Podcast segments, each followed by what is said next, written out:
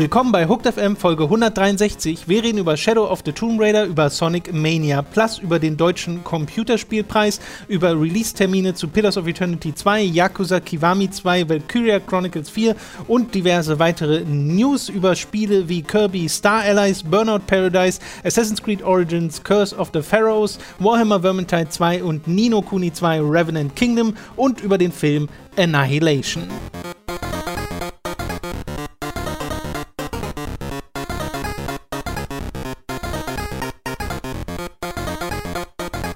Wir begrüßen euch bei einer weiteren Folge Hooked FM. Ich bin Tom, bei mir sitzt wie immer der Robin. Hi. Und äh, direkt mal die Ankündigung: Nächste Woche wird es den Podcast nicht am Montag geben, sondern am Dienstag. Robin ist nämlich übers Wochenende nicht da und auch äh, Freitag und Montag waren es, ne? Yes. Ähm, und dann aber am Dienstag wieder zurück und äh, da verschiebt sich der Podcast einfach um einen Tag, nur damit ihr direkt Bescheid wisst und euch nicht nächste Woche wundert, wo denn der Podcast bleibt am Wo Montag. ist der? Ich sehe ihn nicht. Wo ist der? Und ich würde sagen, wir legen direkt los mit den News. Das sind nämlich einige, auch wenn keine so richtig großen, wobei ich die erste direkt sehr witzig finde, weil bevor die offiziell enthüllt wurde, ist da so ziemlich alles geleakt, nämlich Shadow of the Tomb Raider wurde jetzt offiziell enthüllt in Anführungszeichen, weil noch so richtig viel gezeigt wurde auch noch nicht, denn es hieß direkt, und das scheint so ein bisschen Trend zu sein, mehr gibt's später, nämlich Ende April wollen sie mehr zeigen.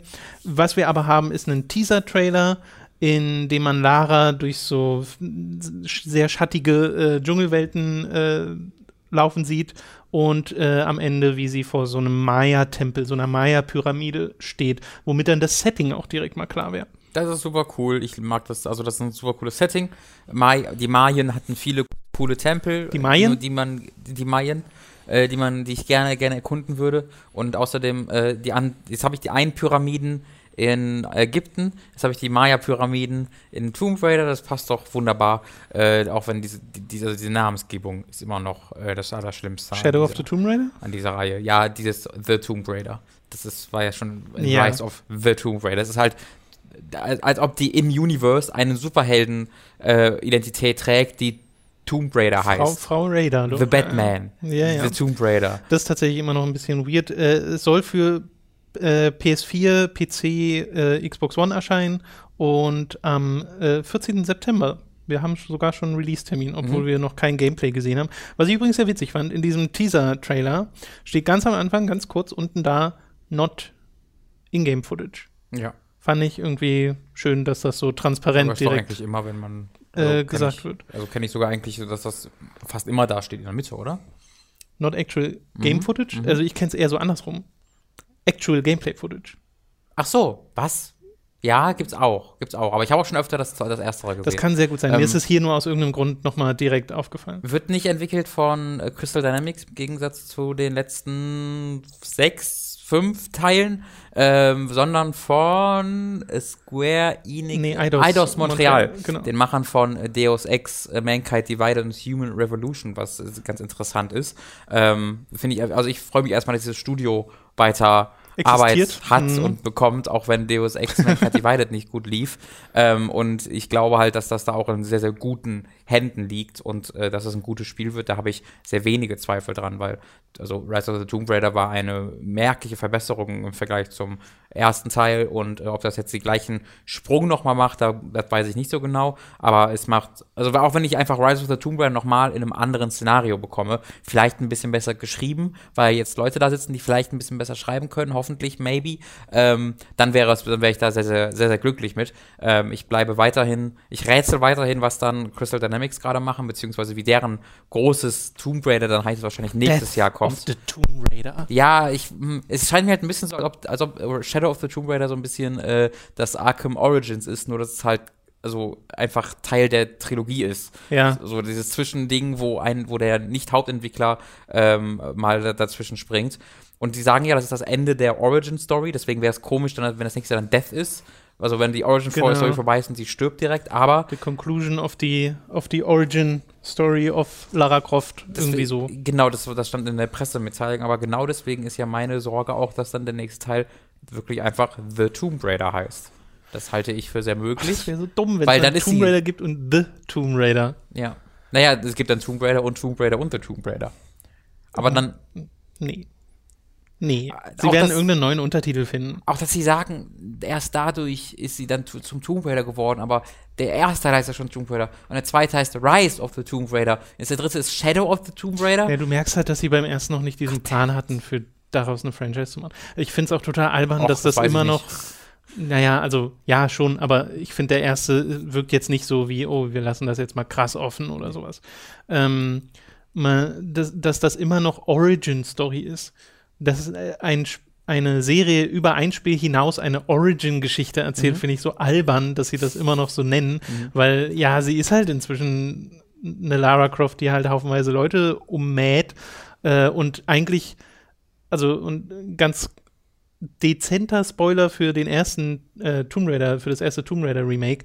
Am Ende kriegt sie ja die zwei Waffen und hat dann, geht dann, äh, naja, Reboot. Ja. Äh, dann äh, hat sie die zwei Akimbo-Pistolen Ja. und das äh, war für mich, also ich habe das interpretiert als, oh, jetzt ist sie da angekommen quasi, jetzt wo, wollen sie sie als Actionheldin haben und sie ist ja in Rise of the Tomb Raider eine Actionheldin. Genau, das war eigentlich das, was mir so gut daran gefallen hat, dass sie einfach dieser Badass waren jetzt nicht genau der gleiche Charakter wie in den alten Tomb Raider Spielen, aber halt Genau.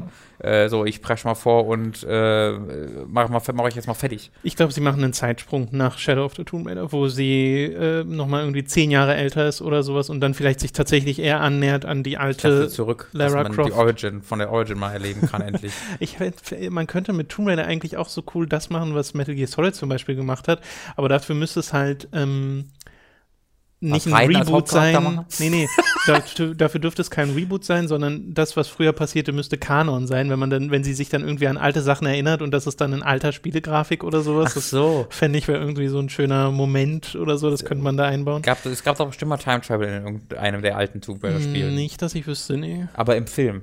Im ersten Im Film, ja. Film gibt es Time Travel Okay, und ich, dann macht man das halt auch alles zum Kanon. Und dann ist der Bösewicht von grad frage- nämlich Till Schweiger. und dann ist alles großartig. Wie sie im dritten Teil zu Dinosauriern gekommen ist. Ich glaube aber, die waren irgendwo auf einer Insel oder so. Aber ich meine, der T-Rex war doch schon im ersten Teil da. Ja, ja, ja. Ich glaube, es muss auch nicht so wirklich viel Sinn ergeben. Bei Rise of the Tomb Raider übrigens habe ich am Wochenende nochmal angeschmissen. Ja. Auf der Xbox One X wurde er jetzt ein paar Mal gepatcht. Ja. Hat äh, 4K-Support, hat meinen alten Speicherstand noch. Mhm. Und der gleiche Glitch wie Ja, ja, vorher. Also es hat sich nichts an diesem. Glitch geändert. Äh, ich hatte so meine leise Hoffnung und habe dann nochmal gemerkt, warum ich nicht einfach das letzte Kapitel geladen habe, weil das nämlich nicht geht. Ja. Du kannst nur deinen Speicherstand laden, auf Continue drücken, um den Checkpoint resetten, aber es kommt halt immer wieder der Glitch. Ich hätte also das Spiel nochmal neu spielen müssen. Vielleicht mache ich das irgendwann mal. Das lohnt sich. Und sieht auch nochmal eine ganz Ecke besser aus auf der X. Das ist ein Xbox. sehr, sehr hübsches Spiel. Ja, ja, ja. Gut, wir machen mal weiter mit einer Ankündigung eines Spiels, das uns persönlich jetzt nicht so wahnsinnig tangiert. Ich wollte es trotzdem gerne mal mit reinnehmen, nämlich Sonic Mania Plus, das jetzt einen äh, physischen Release bekommt, sogar mit einem kleinen Artbook und so. Aber äh, auch die digitalen Versionen, die man jetzt gerade schon besitzt, die werden kostenlos geupgradet, weil nämlich ein paar Zusatzinhalte dazukommen. Unter anderem neue Charaktere, nämlich Ray the Flying Squirrel und Mighty the Armadillo. Die Gab's beide, die schon? die, nee, Okay. neue, wirklich neue Charaktere. Ich finde, die sehen auch beide ein bisschen furchtbar aus, aber Was? Ein neuer Ja. Sonic-Charakter, der furchtbar aussieht. naja, Stop. ich finde zum Beispiel äh, Sonic als reines Charakterdesign super und ich mag auch Tails als Charakterdesign Ja. total gern. Oder Knuckles finde ich sogar auch noch ganz äh, in Ja, Ordnung. bei Knuckles wird schon kritisch. Also ich finde immer noch, diese Reboot-Charakter-Designs waren besser als alles, was man im, den anderen Teilen Was- sieht. was meinst von du? Boom. Die, Mit den äh, Schal und so, ne? Genau. Also der und auch Knuckles, der dann dieser Beefcake da war, die haben, das sah alles, das sah cool aus. I liked it. Boom Okay, ist ja auch das beste Sonic-Spiel. Bekanntermaßen. gewesen. äh, Ja. hat auf jeden Fall die beste Sonic-Serie. Ähm, das wird neue Spielmodi haben, dieses Sonic äh, Mania Plus. Da habe ich mir jetzt keine Details oder so äh, aufgeschrieben, weil ich mich auch mit dem Ursprungsspiel so wenig auskenne. Ähm, und soll im Sommer 2018 erscheinen. Ist einfach nur noch mal ein Zeichen dafür, wie erfolgreich Sonic Mania war, äh, dass sie da jetzt noch mal einen draufsetzen. Ich bin überrascht, ehrlich gesagt, dass es da nicht schon einen zweiten Teil zu dem Zeitpunkt gibt. Also Ja, der genauso aussieht mit neuen Leveln, weißt du? Äh, also die Ankündigung wird ja noch kommen, Ja, ja, sicher. aber äh, Obwohl, kann man ruhig es wäre auch sehr. Sega, wenn sie einfach nicht kein Sequel dazu machen. Nee, das macht dann Aber- wieder Sonic Team und dann wird's scheiße. Genau, ja, nächstes Jahr bringen wir dafür drei 3D-Sonics raus. Alle von Sonic Team, vom gleichen Team entwickelt. Das wäre so weird. Aber es ist ihnen halt zuzutrauen, das ist das Traurige. Es gab dann noch auf dem gleichen Event, weil da gab's, äh, gab halt so ein Sega-Ding, äh, ein Teaser-Video, in dem man die äh, Frontleuchten von einem echten Auto kurz sieht. Mhm. und dann aber am Ende dieses Sonic Racing Logo kommt, aber nicht komplett, sondern man erkennt nur das rote R und man sieht auch, dass da Racing buchstabiert wird, aber Mhm. man erkennt nicht das Logo, das Logo im Hintergrund. Nee, Racing steht schon da. Schade. Ähm, also, das haben wir ja schon mal besprochen, dass es diese Gerüchte gab, dass es da ein neues Racing-Spiel geben wird. Würde ich mich auch darauf freuen. Äh, Find nur den Teaser sehr, Ein sehr echtes Auto merkwürdig. sieht man da? Es sieht halt aus wie ein echtes Vielleicht Auto. ist es ja ein Fahrsimulator. So Project Cars mäßig. Aber halt mit Sonic Dass am- einfach so eine am- Charaktere in so einem Audi, Fahrer. ja, in so einem Audi halt sitzen und dann auf Nürburgring gegeneinander fahren. Das wäre doch voll gut. oh, da wäre ich ja voll dabei. Gotta go fast. Ähm, Nein, nein, ja, who knows? so diese Funksprüche von so Sonic-Charakteren, die so ganz ernste Ja, ja, ja. oder so Rallye-Fahrt, wo du guckst du nach rechts und sitzt Sonic neben dir, sharp, left, Wobei- turn, gotta wobei- go fast. Wobei das mit so einem Story-Modus, alles sind normale Menschen, nur halt Sonic als Rennfahrer. Ja, so DTM Racing Driver mäßig, Ja, genau. halt Sonic der Teamchef ist und einfach schnell rennen kann, wenn irgendwas Nee, ist. Sonic ist dann auch so einer, der dann äh, hinter den Kulissen immer so total pisst ist, wenn er irgendwie eine Millisekunde äh, äh, schlechter war als vorher. Guys, Und I gotta go fast. This isn't fast. so. ja. Ach, super. Ja, und also- Knuckles ist irgendwie so ein halb angetrunkener, ständig der so voll so ein, äh, so, so, ein, so ein Troublemaker, weißt du, der Mhm. auch ab und zu mal zuschlägt und äh, den sie dann unter Kontrolle bringen müssen. Tails, ja, was ist Tails? Ist Tails einfach ein Kind von Sonic? Oder ist Tails. Oh, nee, Tails ist der Chef von Sonic, der den aber so gar nicht unter Kontrolle immer so, oh man, Oh ja. oh boy, oh Oh boy, oh boy. Und dann goat der immer fast, der Sonic, und der Tails kommt nicht hinterher. Tails wäre ein guter Kameramann, weil er so fliegen kann, könnte so. Stimmt, der kann bei Mario Kart dann einfach die, die Rolle übernehmen von, von dem Ding. ja. Aber ich Äh, glaube halt, bei mir würde jede Szene irgendwie damit enden, dass Sonic fast geht und dann wäre das irgendwie erschöpft bei mir. Nein, nein, Deswegen- in diesem Gag ist noch sehr viel drin, Robin. Da kann, kann, man noch, kann man noch sehr viel mitmachen. Ja. Wir haben auch schon äh, in der letzten Woche, war es glaube ich sogar, äh, darüber geredet, dass es wahrscheinlich äh, Geralt in Soul Calibur 6 geben wird. Das hat sich jetzt bestätigt. Es gibt nämlich einen Trailer, in dem man Geralt sieht, sogar eine neue Stage. Äh, das spielt nämlich vor Kaer Morhen, die Kämpfe, die dann da stattfinden. Das ist auch so ein bisschen Tradition, weil es gab auch vorher schon spezielle Stages zu den Gastcharakteren. In Soul Calibur, auch mit der Musik dann, weil im Trailer hörst du auch schon dieses äh, typische Kampf-Theme, was du aus The Witcher Oi, kennst. oi, oi, Ob oi, genau oi, das oi. im Spiel das es Cool. sein wird, weiß ich jetzt nicht, könnte ich mir aber sehr gut vorstellen, weil es auch dazu passt. Und äh, Geralds Animation und äh, Fähigkeiten passen, finde ich, auch super zu dem Ja. Spiel. Auch diese äh, Zeichen, die er dann macht, dass er äh, den Gegner so stunnen kann oder sowas, das äh, sieht sehr, sehr spaßig aus, aber ich glaube, viel mehr müssen wir dazu nicht sagen. Hat Weil eigentlich schon mal drüber geredet Witcher haben. von Naruto die, diese Handzeichen geklaut oder war es umgekehrt? Ich glaube schon, dass ein Witcher. Hat mal. Hm, hast du mal den Witcher jemals sprinten sehen? Weil der joggt ja viel, aber heißt er jemals richtig gesprintet? Ja. Ob der seine Arme so nach Da hinten müsste man wirft, mal ne? drauf achten, ob er einfach Naruto ein Sa obwohl nee, nee, Witcher wäre auf jeden Fall ein Sasuke-Fanboy, kein Naruto-Fanboy. Auf jeden Mm. Aber Fall, Dark Brooding. Ja, ja, aber äh, bei Geralt wirkt das nicht so tryhard, finde ich. Nee, ja, das stimmt. Vielleicht könnte ja, das könnte dem zu sehr Anime. Ich glaube, Gerald mag auch Ich glaube, es wäre andersrum. Ich glaube, Sasuke würde Auf Fall. total Auf jeden äh, Fall. Nee, ich glaube, glaub, Gerald, Gerald urteilt über Menschen, die Anime gucken, wenn ich ganz ehrlich bin. Auch. Ich glaube, das ist niemand, der Anime das sind guckt. Monster, die hau ich jetzt um. Ja, ja, der guckt sich die ganzen, die, die in Lateinamerika gerade die 100.000 Leute an, die gemeinsam Dragon Ball Super gucken auf diesen Watch Party. Oh Hast ja, du das ja, gesehen? ja, ich habe Hervorragend. Bilder gesehen, ja. Äh, In, in äh, kurzer Kontext, so in Lateinamerika äh, werden auch wirklich auch von Bürgermeistern und öf öffentlichen Einrichtungen riesige äh, Partys organisiert, wo halt äh, tausende Leute zusammen die neue Folge von Dragon Ball Super gucken teilweise. Und da gab es schon so ein paar Reaction-Videos von, die ich mir gestern und heute Morgen noch angeguckt habe. Das ist absolut sensationell. Da stelle ich mir halt den, den Witcher vor, der dann einfach so ein Zeichen da reinbläst und mit einer Schockwelle einfach umbringt. Igni. äh, äh, ebenfalls ein Gastcharakter, aber dann auch nicht so ganz, weil es nur seine Klamotten und Waffen gibt, äh, ist Dante in Monster Hunter World, Hm. weil den gibt es dann quasi als Kostüm äh, freizuschalten. Ich glaube, man weiß noch nicht wann. Es sieht aber jedenfalls sehr nach dem äh, Devil May Cry 1 Dante aus, Hm. den man da ähm, äh, freischalten kann, beziehungsweise dessen Kostüm man freischalten kann, was dann dazu führt, und das ist auch am Ende vom Trailer drin, dass man auch quasi einen weiblichen Dante spielen kann, weil sie haben so äh, zwei Leute gezeigt mit diesen klassischen weißen Haaren und so und dann halt der Ausrüstung und das gibt's halt auch für weibliche Charaktere.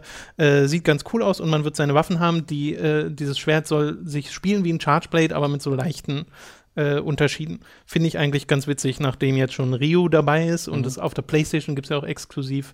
Ähm, Alloy und dieses kleine, du kannst ja deinem Palico so ein Yep. Robo-Dino-Outfit geben, was ganz drollig ist.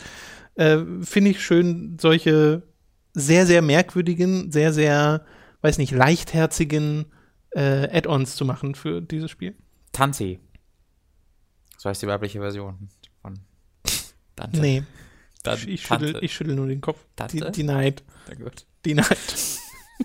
Suda51 und äh, die Leute von Grasshopper Manufacture haben ihre Pläne geäußert und es sind wirklich momentan nur Pläne, es ist keine offizielle Ankündigung oder sowas. Das geht auch alles aus von einer Übersetzung äh, eines äh, Auftritts von Suda51, äh, übersetzt von Steelball Runner at Steelball Runner, äh, der das dann auch Auf bei. Re Reset Error und so äh, gepostet hat, ähm, dass sie vorhaben, Killer 7 und äh, schließlich auch Flower, Sun and Rain zu remastern, wobei es so klingt, als ob die Pläne für Killer 7 da deutlich ausgereifter sind momentan.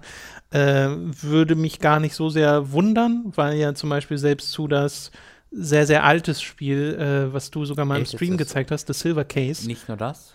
Äh? Nicht nur das ist erschienen, sondern jetzt vor, ich glaube, einer Woche ist das Sequel erschienen. Und das Sequel Oh, zu echt? Silver Case heißt, das heißt 25th World Silver Case. Das ist ein 2006 nur in Japan erschienenes Mobile Game, dass sie, das aber ein offizielles Sequel ist zu Silver Case, äh, dass es auch gar nicht mehr gab, weil halt der Service irgendwann abgeschaltet wurde, dass sie halt komplett geremaked, also kein Remaster, sondern sie haben es komplett geremaked ähm, für PS4 und PC, weil das Remake von The Silver Case auf PS4 und PC so erfolgreich war. Ähm, beziehungsweise Aber gibt es da jetzt eine englische Übersetzung von oder von dem äh, vom zweiten Teil? Genau, das erschien Ach so, offiziell am okay. 16. März, glaube ich, auch hierzulande äh, für PS4 und für PC auf Steam äh, in Eng auf Englisch. Ähm, und ich habe tatsächlich auch jetzt gerade vorgestern äh, wieder mit Silver Case angefangen. Also ich habe Mhm. da ja leider den, Anschluss verloren, habe deswegen nochmal ein neues Spiel angefangen, ähm, weil du verstehst sowieso schon nichts in diesem Spiel. Und wenn du dann Eine Pause ein halbes hilft Jahr oder ein nicht. Jahr Pause Ja, machst, ja. dann ist er endgültig vorbei, weil die haben ja alle so Namen und die Übersetzung ist sehr, also du hast halt ein sehr, sehr konfuses Spiel, gemeinsam mit einer sehr, sehr konfusen Übersetzung, die halt sehr literal ist und so, also auch so ein bisschen Fansub-mäßig fast schon. Was aber da irgendwie wieder ganz gut zu passt, dass die alle so komisch reden. Äh, also die sagen halt nicht irgendwie äh, Believe in yourself, also das ist nicht dieses schonen Übersetzungsding, sondern die fluchen einfach ein bisschen seltsam die ganze Zeit. Mhm. Mit sehr, sehr viel Motherfucker und Fuck und Fuck und, und You are going to die. Äh, aber das ist irgendwie wahnsinnig unterhaltsam. Habe ich beim Stream tatsächlich gezeigt, ne? Genau, Stimmt. ja, ja. Da haben Ja, wir Silver Case mal Der gespielt. Anfang, das war cool. Das war tatsächlich sehr weird. Ja. Aber auch sehr cool, ja. sehr cool. Hatte einen sehr eigenen Stil. Yep, Film Window heißt die Engine, glaube ich. Hm. Wo, wo du ab und zu einfach dann hast du, ab und zu hast du 3D-Grafik, dann hast du Live-Action, Genau. dann hast du gezeichnete Bilder, die einfach um alle so, ja, Ja. voneinander wechseln. Fände ich auf jeden Fall ganz spannend, wenn es auch Killer 7 in eine äh, Remastered-Form bringen würde. Wobei ich jetzt noch viel spannender bei Flower and Sun and Rain auf jeden Fall fände. Das Mhm. ist ja, äh, ne, das ist, äh, spielt ja auch mit der gleichen Story, es gehört ja zu dieser Trilogie gemeinsam, äh, Trilogie zu dieser Kill the Past-Reihe mit ähm, Killer 7 und Silver Case. Ähm, und da gibt es halt die ganzen Anspielungen, äh, das ist immer noch so toll, wenn man Silver Case spielt und dann so Bestätigungs-Soundeffekte wiedererkennt, die man aus No More Heroes kennt. Ah, da kommen die her, das ist toll.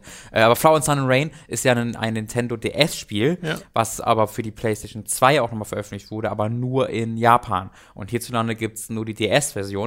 Was Das ist so ein Spiel, das du nur mit dem Handbuch spielen kannst, weil die Rätsel teilweise im Handbuch, also nicht gelöst werden, aber da hast du halt die äh, Tipps, weil das Handbuch ist ein Reiseführer für die Insel, auf der du da unterwegs bist, als Mondo, Mondo irgendwas heißt du da. Äh, und du musst halt mit den Hinweisen aus dem Reiseführer die Rätsel, die absolut absurden und unverständlichen Rätsel im Spiel lösen. Ähm, da, also das wäre halt toll, wenn das mal vom, D vom DS runterkommen würde. Ja, ja, ja. Äh, ich glaube, es war der DS.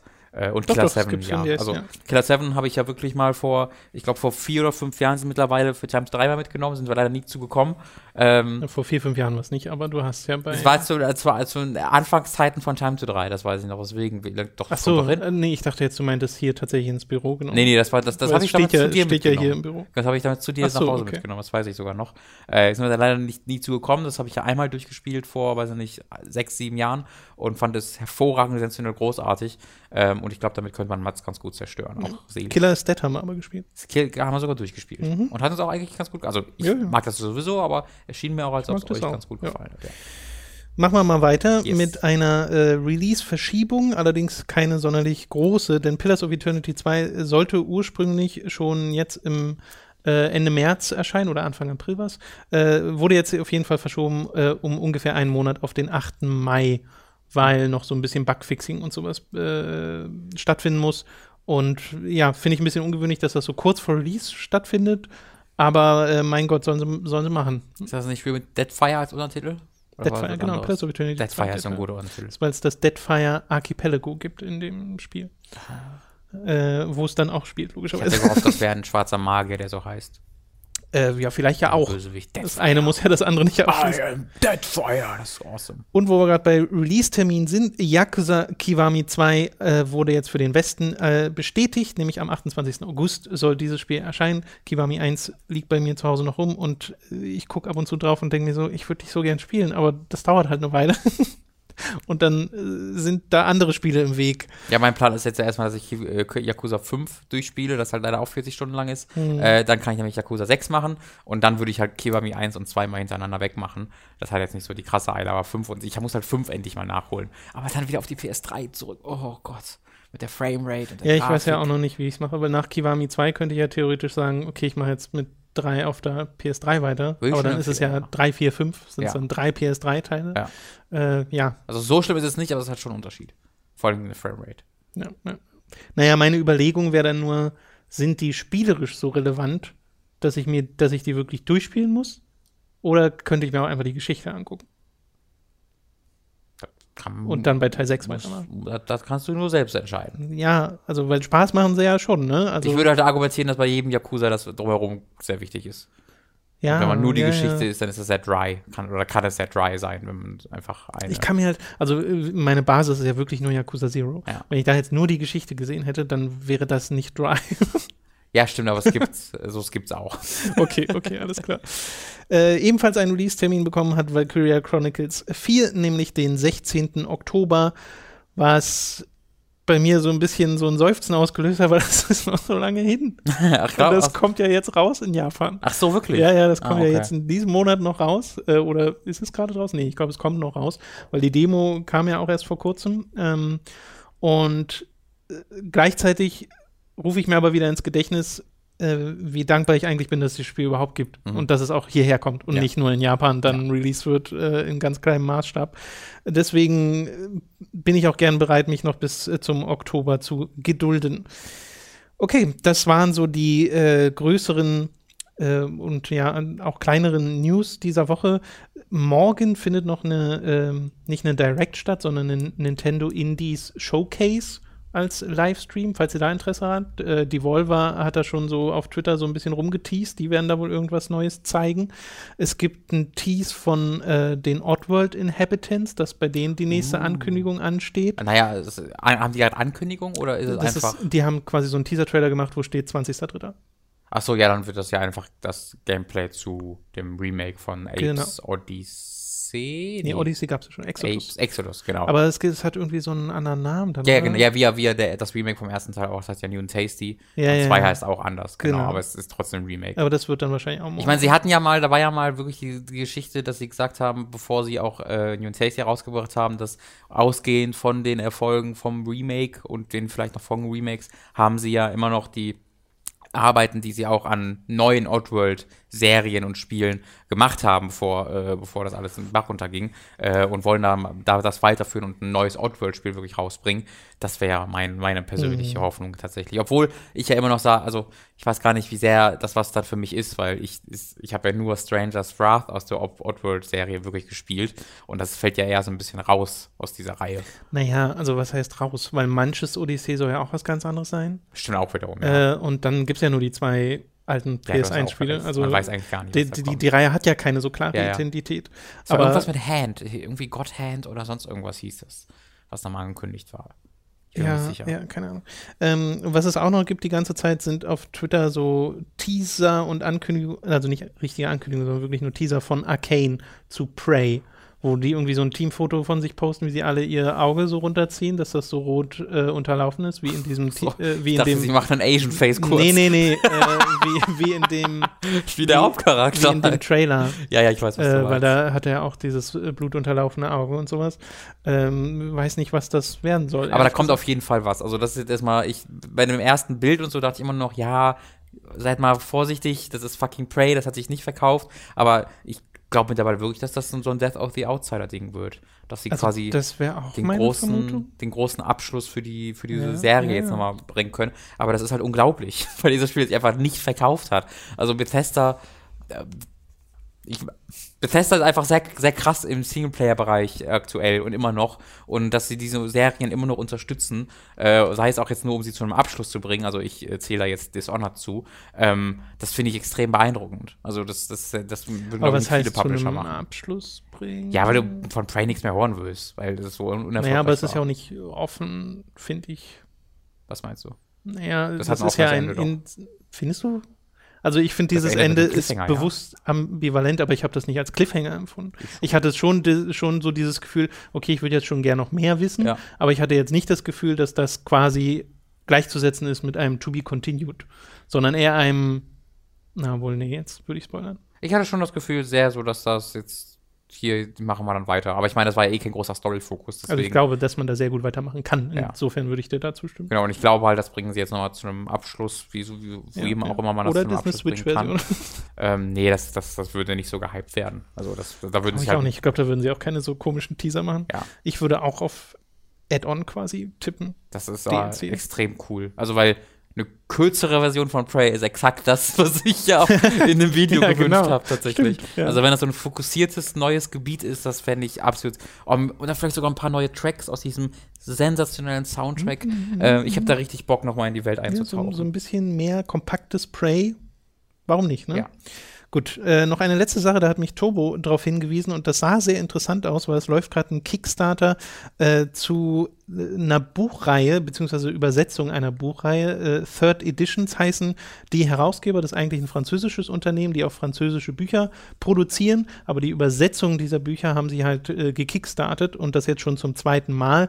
Das sind dann so äh, Sachen wie Zelda, Dark Souls äh, oder Final Fantasy dabei. Und in der Vergangenheit waren das äh, Bücher, die sich sehr viel mit der Entwicklungsgeschichte auseinandergesetzt haben oder mit der Lore der Spiele oder ähnlichen Sachen äh, und sehr äh, also ich habe mal geschaut, was, wie, wie die anderen Bücher so ankamen, die es schon gab. Ähm, sehr textlastig, also ist jetzt nicht wie so ein Artbook, wo ganz viele Bilder mit drin sind, wo man mal so drin schmökern kann, sondern wirklich, dass man liest. Äh, so. Und ähm, die sind so, wie ich das mitbekommen habe, ganz beliebt. Und wirklich interessant fand ich hier, dass es bei dem aktuellen Kickstarter, der ein Ziel hatte von 60.000 Dollar und gerade bei 72.000 Dollar steht zum Zeitpunkt dieser Aufnahme, dass es da ein Stretch Goal gibt. Ab 100.000 Dollar gibt es nämlich auch ein Buch über Yoko Taro. Das finde ich auf jeden Fall ganz spannend. Könnt ihr mal vorbeischauen, einfach mal nach Third Editions Kickstarter suchen. Vielleicht verlinke ich es auch in den in der Beschreibung, aber vermutlich werde ich es vergessen, deswegen äh, nutzt äh, einfach Google, holt äh, Google zur Hilfe. Äh, ansonsten ist in dem aktuellen Kickstarter, glaube ich, auch mit beinhaltet eine zweite Version von einem Dark Souls Buch, wovon es schon eine erste Version gibt. Und äh, Final Fantasy ist, glaube ich, nochmal mit dabei und noch irgendwas. und Zelda sind alles voll Zelda. zwei, Genau, die ja. ich gesehen habe. Ja. Genau. Okay, das wollte ich nur mal äh, erwähnt haben. Und äh, genauso können wir einen anderen Kickstarter Mhm. erwähnen, nämlich Iron Harvest von Genau, King Art. von äh, King Art hat mal wieder einen Kickstarter gestartet. Äh, das äh, hat sich ja etabliert so ein bisschen bei ihnen. Ich glaube, die Zwerge war das letzte Mal, oder? Ich glaube, ich glaub, War Battle. Black Mirror ein Kickstarter? Nee, Black Mirror war kein Ki Ja. äh, Kickstarter, aber ähm, die Zwerge halt und Kronos, Battle Station Kronos hieß es, glaube ich, war auch ein Kickstarter. Ähm, und da haben ja eigentlich immer, also hat immer gut geklappt bei ihnen und haben auch, äh, dieser neue Kickstarter ist auf einem sehr, sehr guten Weg. Er hat sein Ziel, glaube ich, auch schon erreicht. Ähm, das, das große Ziel liegt aber bei einer Million Dollar, denn dann kommt der Multiplayer dazu. Iron Harvest ist so ein, man muss sich ein bisschen vorstellen wie äh, er- Erster Weltkrieg Steampunk äh, vor äh, Company of Heroes Gameplay. Ähm, das beschreibt es eigentlich Ja, super gut. Also es sieht wirklich sehr, sehr aus wie, wie Company of Heroes. Man könnte auch argumentieren, dass es zu sehr nach Company of Heroes aussieht, weil es wirklich teilweise wie eine Mod aussieht. Und jetzt nicht grafisch, aber halt spielerisch habe ich so sehr, sehr, sehr, sehr, sehr das Gefühl bekommen, oha, da hat jemand sich sehr, sehr stark von Company of Heroes inspirieren lassen, was ich aber ehrlich gesagt nicht schlimm finde, denn seit Company of Heroes 1 habe ich das nicht mehr so richtig für mich bekommen, was ich an Comedy of Heroes 1 mochte, weil Comedy of Heroes 2 ging mir dann zu weit äh, in diesem, äh, in die, zu diesem, du kontrollierst einzelne Einheiten-Ding, äh, genau wie das auch Dawn of War 2 gemacht hat. Ähm, ist, äh, ähm, Comedy of Heroes 1 hatte ja noch so ein bisschen Basenbau noch dabei, also wirklich nur so ein kleines bisschen, aber das hat mir trotzdem ganz gut gefallen. Ähm, deswegen würde ich mich auch sehr freuen, äh, wenn das gut wird. Und äh, einfach, wenn man einfach, einfach, mal die Geschichte von King Art anguckt, dann kann man zumindest sich relativ sicher sein, dass dieses Projekt zum Abschluss kommen wird. Ähm, auch weil das halt jetzt schon, also in den Gameplay-Videos sieht es jetzt schon fertiger aus als viele Kickstarter-Videos nach zwei Jahren. da, da, ja, da wissen, schon, wissen sie schon, was sie tun tatsächlich. Genau, dann äh, schaut doch mal danach. Einfach Iron Harvest und Kickstarter googeln. Finde ich auch cool, was für unterschiedlich. Also King hat ist ja eigentlich mal ne, das äh, Point-and-Click äh, äh, Studio gewesen mit Book of Unwritten Tales und wie die sich dann so ein bisschen, äh, naja, in andere Genres ja. umgucken, das finde ich total schön. Ist so eine Wiederholung von Deck 13, die ja auch ne, mit ihrer Ank-Serie oh, ja. ja, oder mal Jack waren. Keen oder so. Jack Keen und dann machen sie halt plötzlich einfach mal Lords of the Fall and the Search. Finde ich, find ich super. Ja, sind meiner Meinung nach auch bessere Spiele als das, was ich früher Wollen wir doch mal kurz über, über The Search und den Computerspielpreis reden? Hast du das mitbekommen? Ach Gott, äh, naja, du hast es mir erzählt. Weil das finde ich schon erwähnenswert. Das kannst du mal erwähnen, ja. Ja, ähm, der Deutsche Computerspielpreis wird ja regelmäßig auf, äh, ausgetragen mit der Unterstützung der Bundesregierung.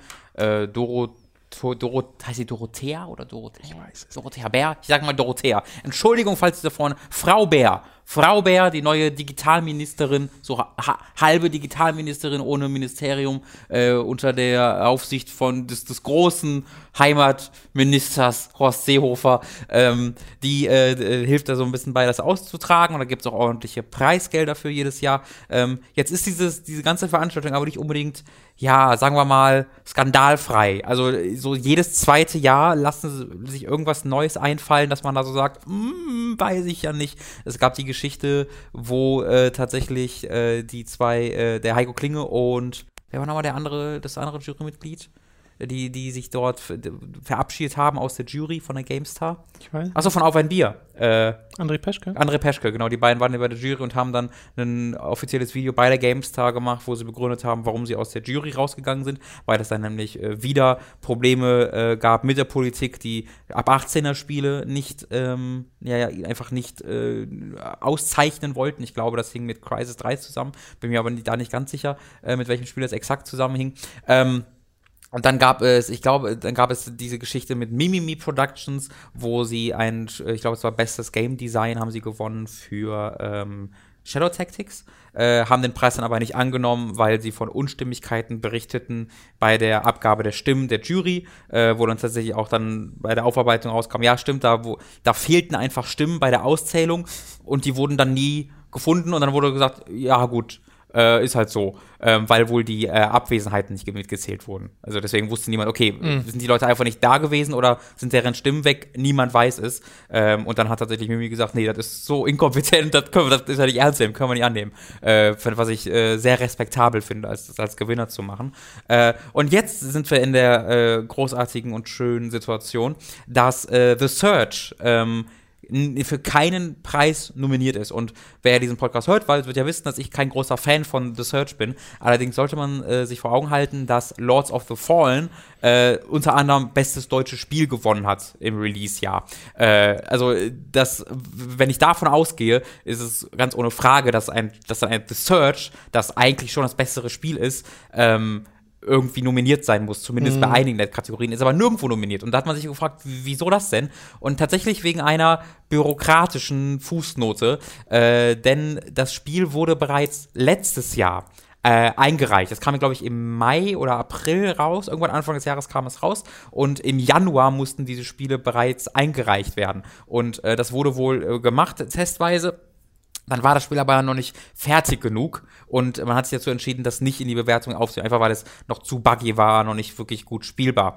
Es gab aber eine Regelung, wonach man ein Spiel nur einmal einreichen darf.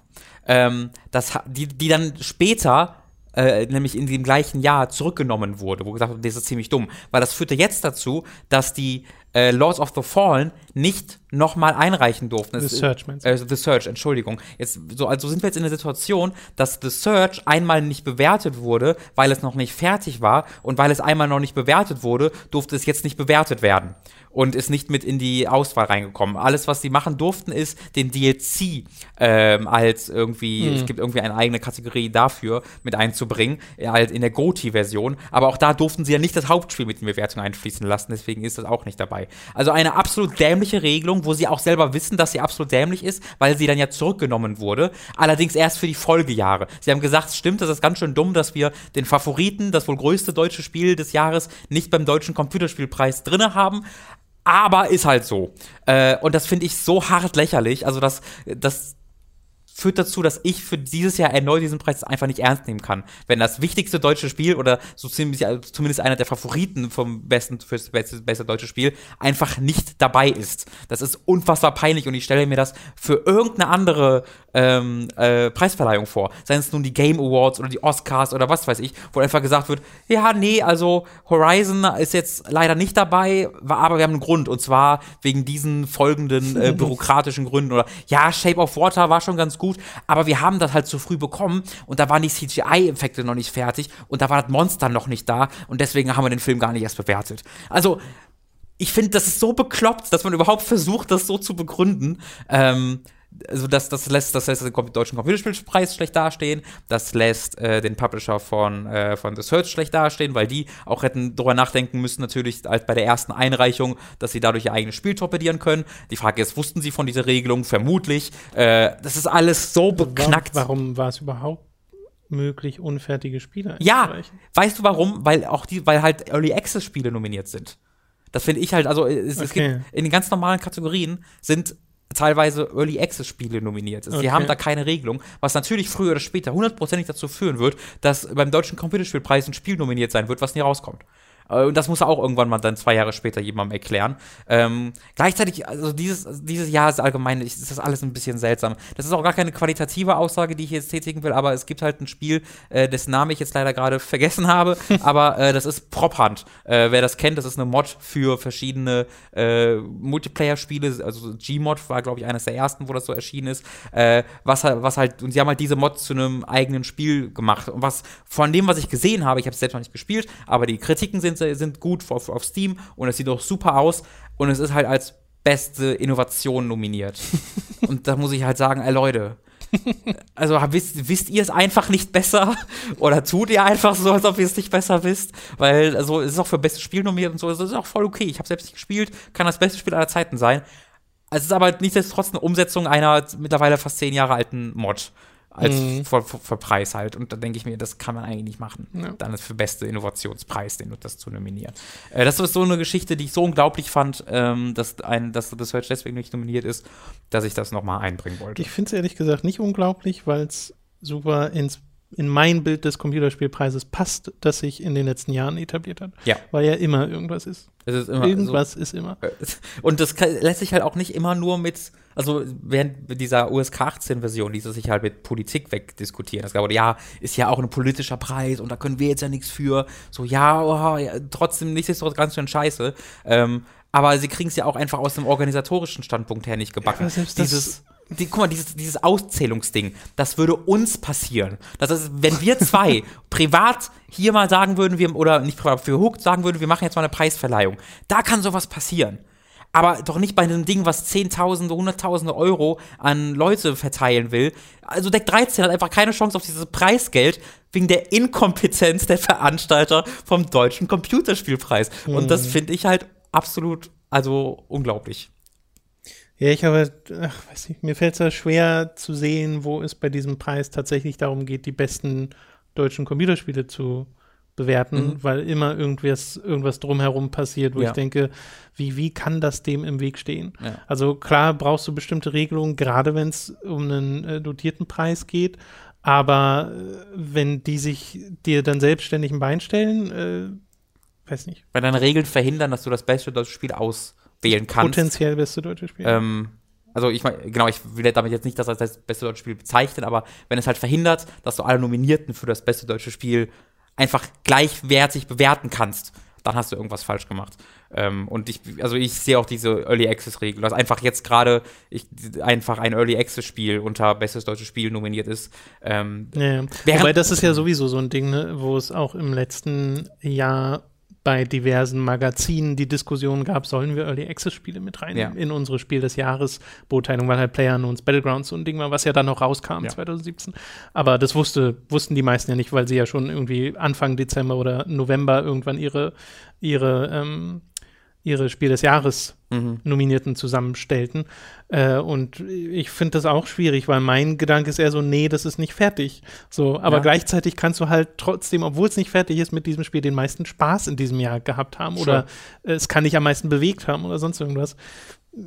Ja, also ich denke, mein Argument ist halt hier, hier wird halt Geld ausgeschüttet und es kann halt passieren, dass du dann Geld an ein Spiel ausschüttest, was nie rauskommt, weil es Probleme bekommt bei der Entwicklung. Und ich finde, das ist halt ein Risiko, was indiskutabel ist. Du kannst niemandem jemals dann erklären, drei Jahre später, dass du da 200.000 Euro an ein Projekt gegeben hast, was nie erschienen ist. Was mit naja, dem Geld passiert? Hm, ja, keine Ahnung. Ich weiß nicht, ob das dann passiert, dass es nie erscheint, weil es ist ja quasi schon erschienen, nur in einer unfertigen Version, dass halt nie eine fertige Version erscheint. Das kann passieren. Ja, ja hm. Also ich, es gibt ja genug Early Access Spiele, die dann, die dann halt, also ich würde schon sagen, nie erschienen sind, weil man die haben ja, halt, die haben ja trotzdem halt, eine Release Date dann.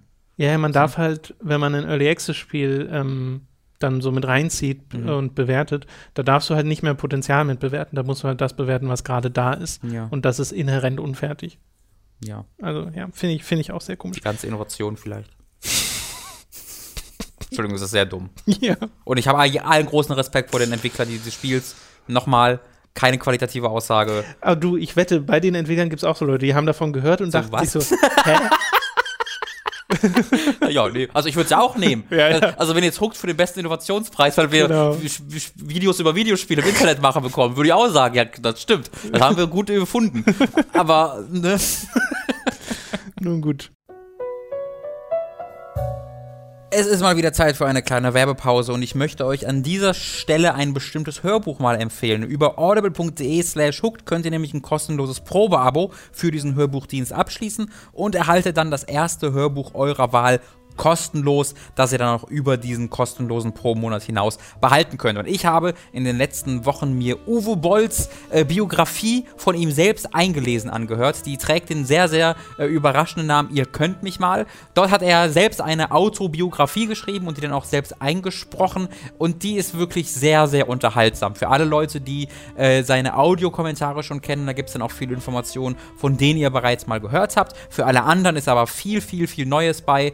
Äh, äh, ist jetzt nicht das allerbesten geschriebenste Buch aller Zeiten, aber man merkt halt, dass er das mit Leidenschaft geschrieben hat. Und dabei ist dann auch ein wirklich langes Interview danach äh, mit dem Produzenten dieses Hörbuchs, der auch selbst ein Drehbuchautor ist, wo er äh, Uwe Boll auch sehr, sehr ehrliche, sehr kritische Nachfragen zu seiner eigenen, zu seinem Verhalten und zu seinem Umgang mit Kollegen stellt. Ähm, war, fand ich wahnsinnig spannend, wahnsinnig unterhaltsam, würde ich euch allen mal empfehlen. Ist wie gesagt enthalten bei audible.de slash hooked. Außerdem sei an dieser Stelle unser Shop bei getshirts.de empfohlen. Da könnt ihr euch Shirts, Pullover, Tassen, Mauspads und mehr mit Hooked und Time zu drei Motiven holen. Äh, Mats als Snake Snake, ich als Harry Potter oder Tom umgeben von From Software Kreaturen gibt es da als Motive zusätzlich zu Ronin-Varianten von uns dreien oder einfach Logos von Hooked und Time to 3.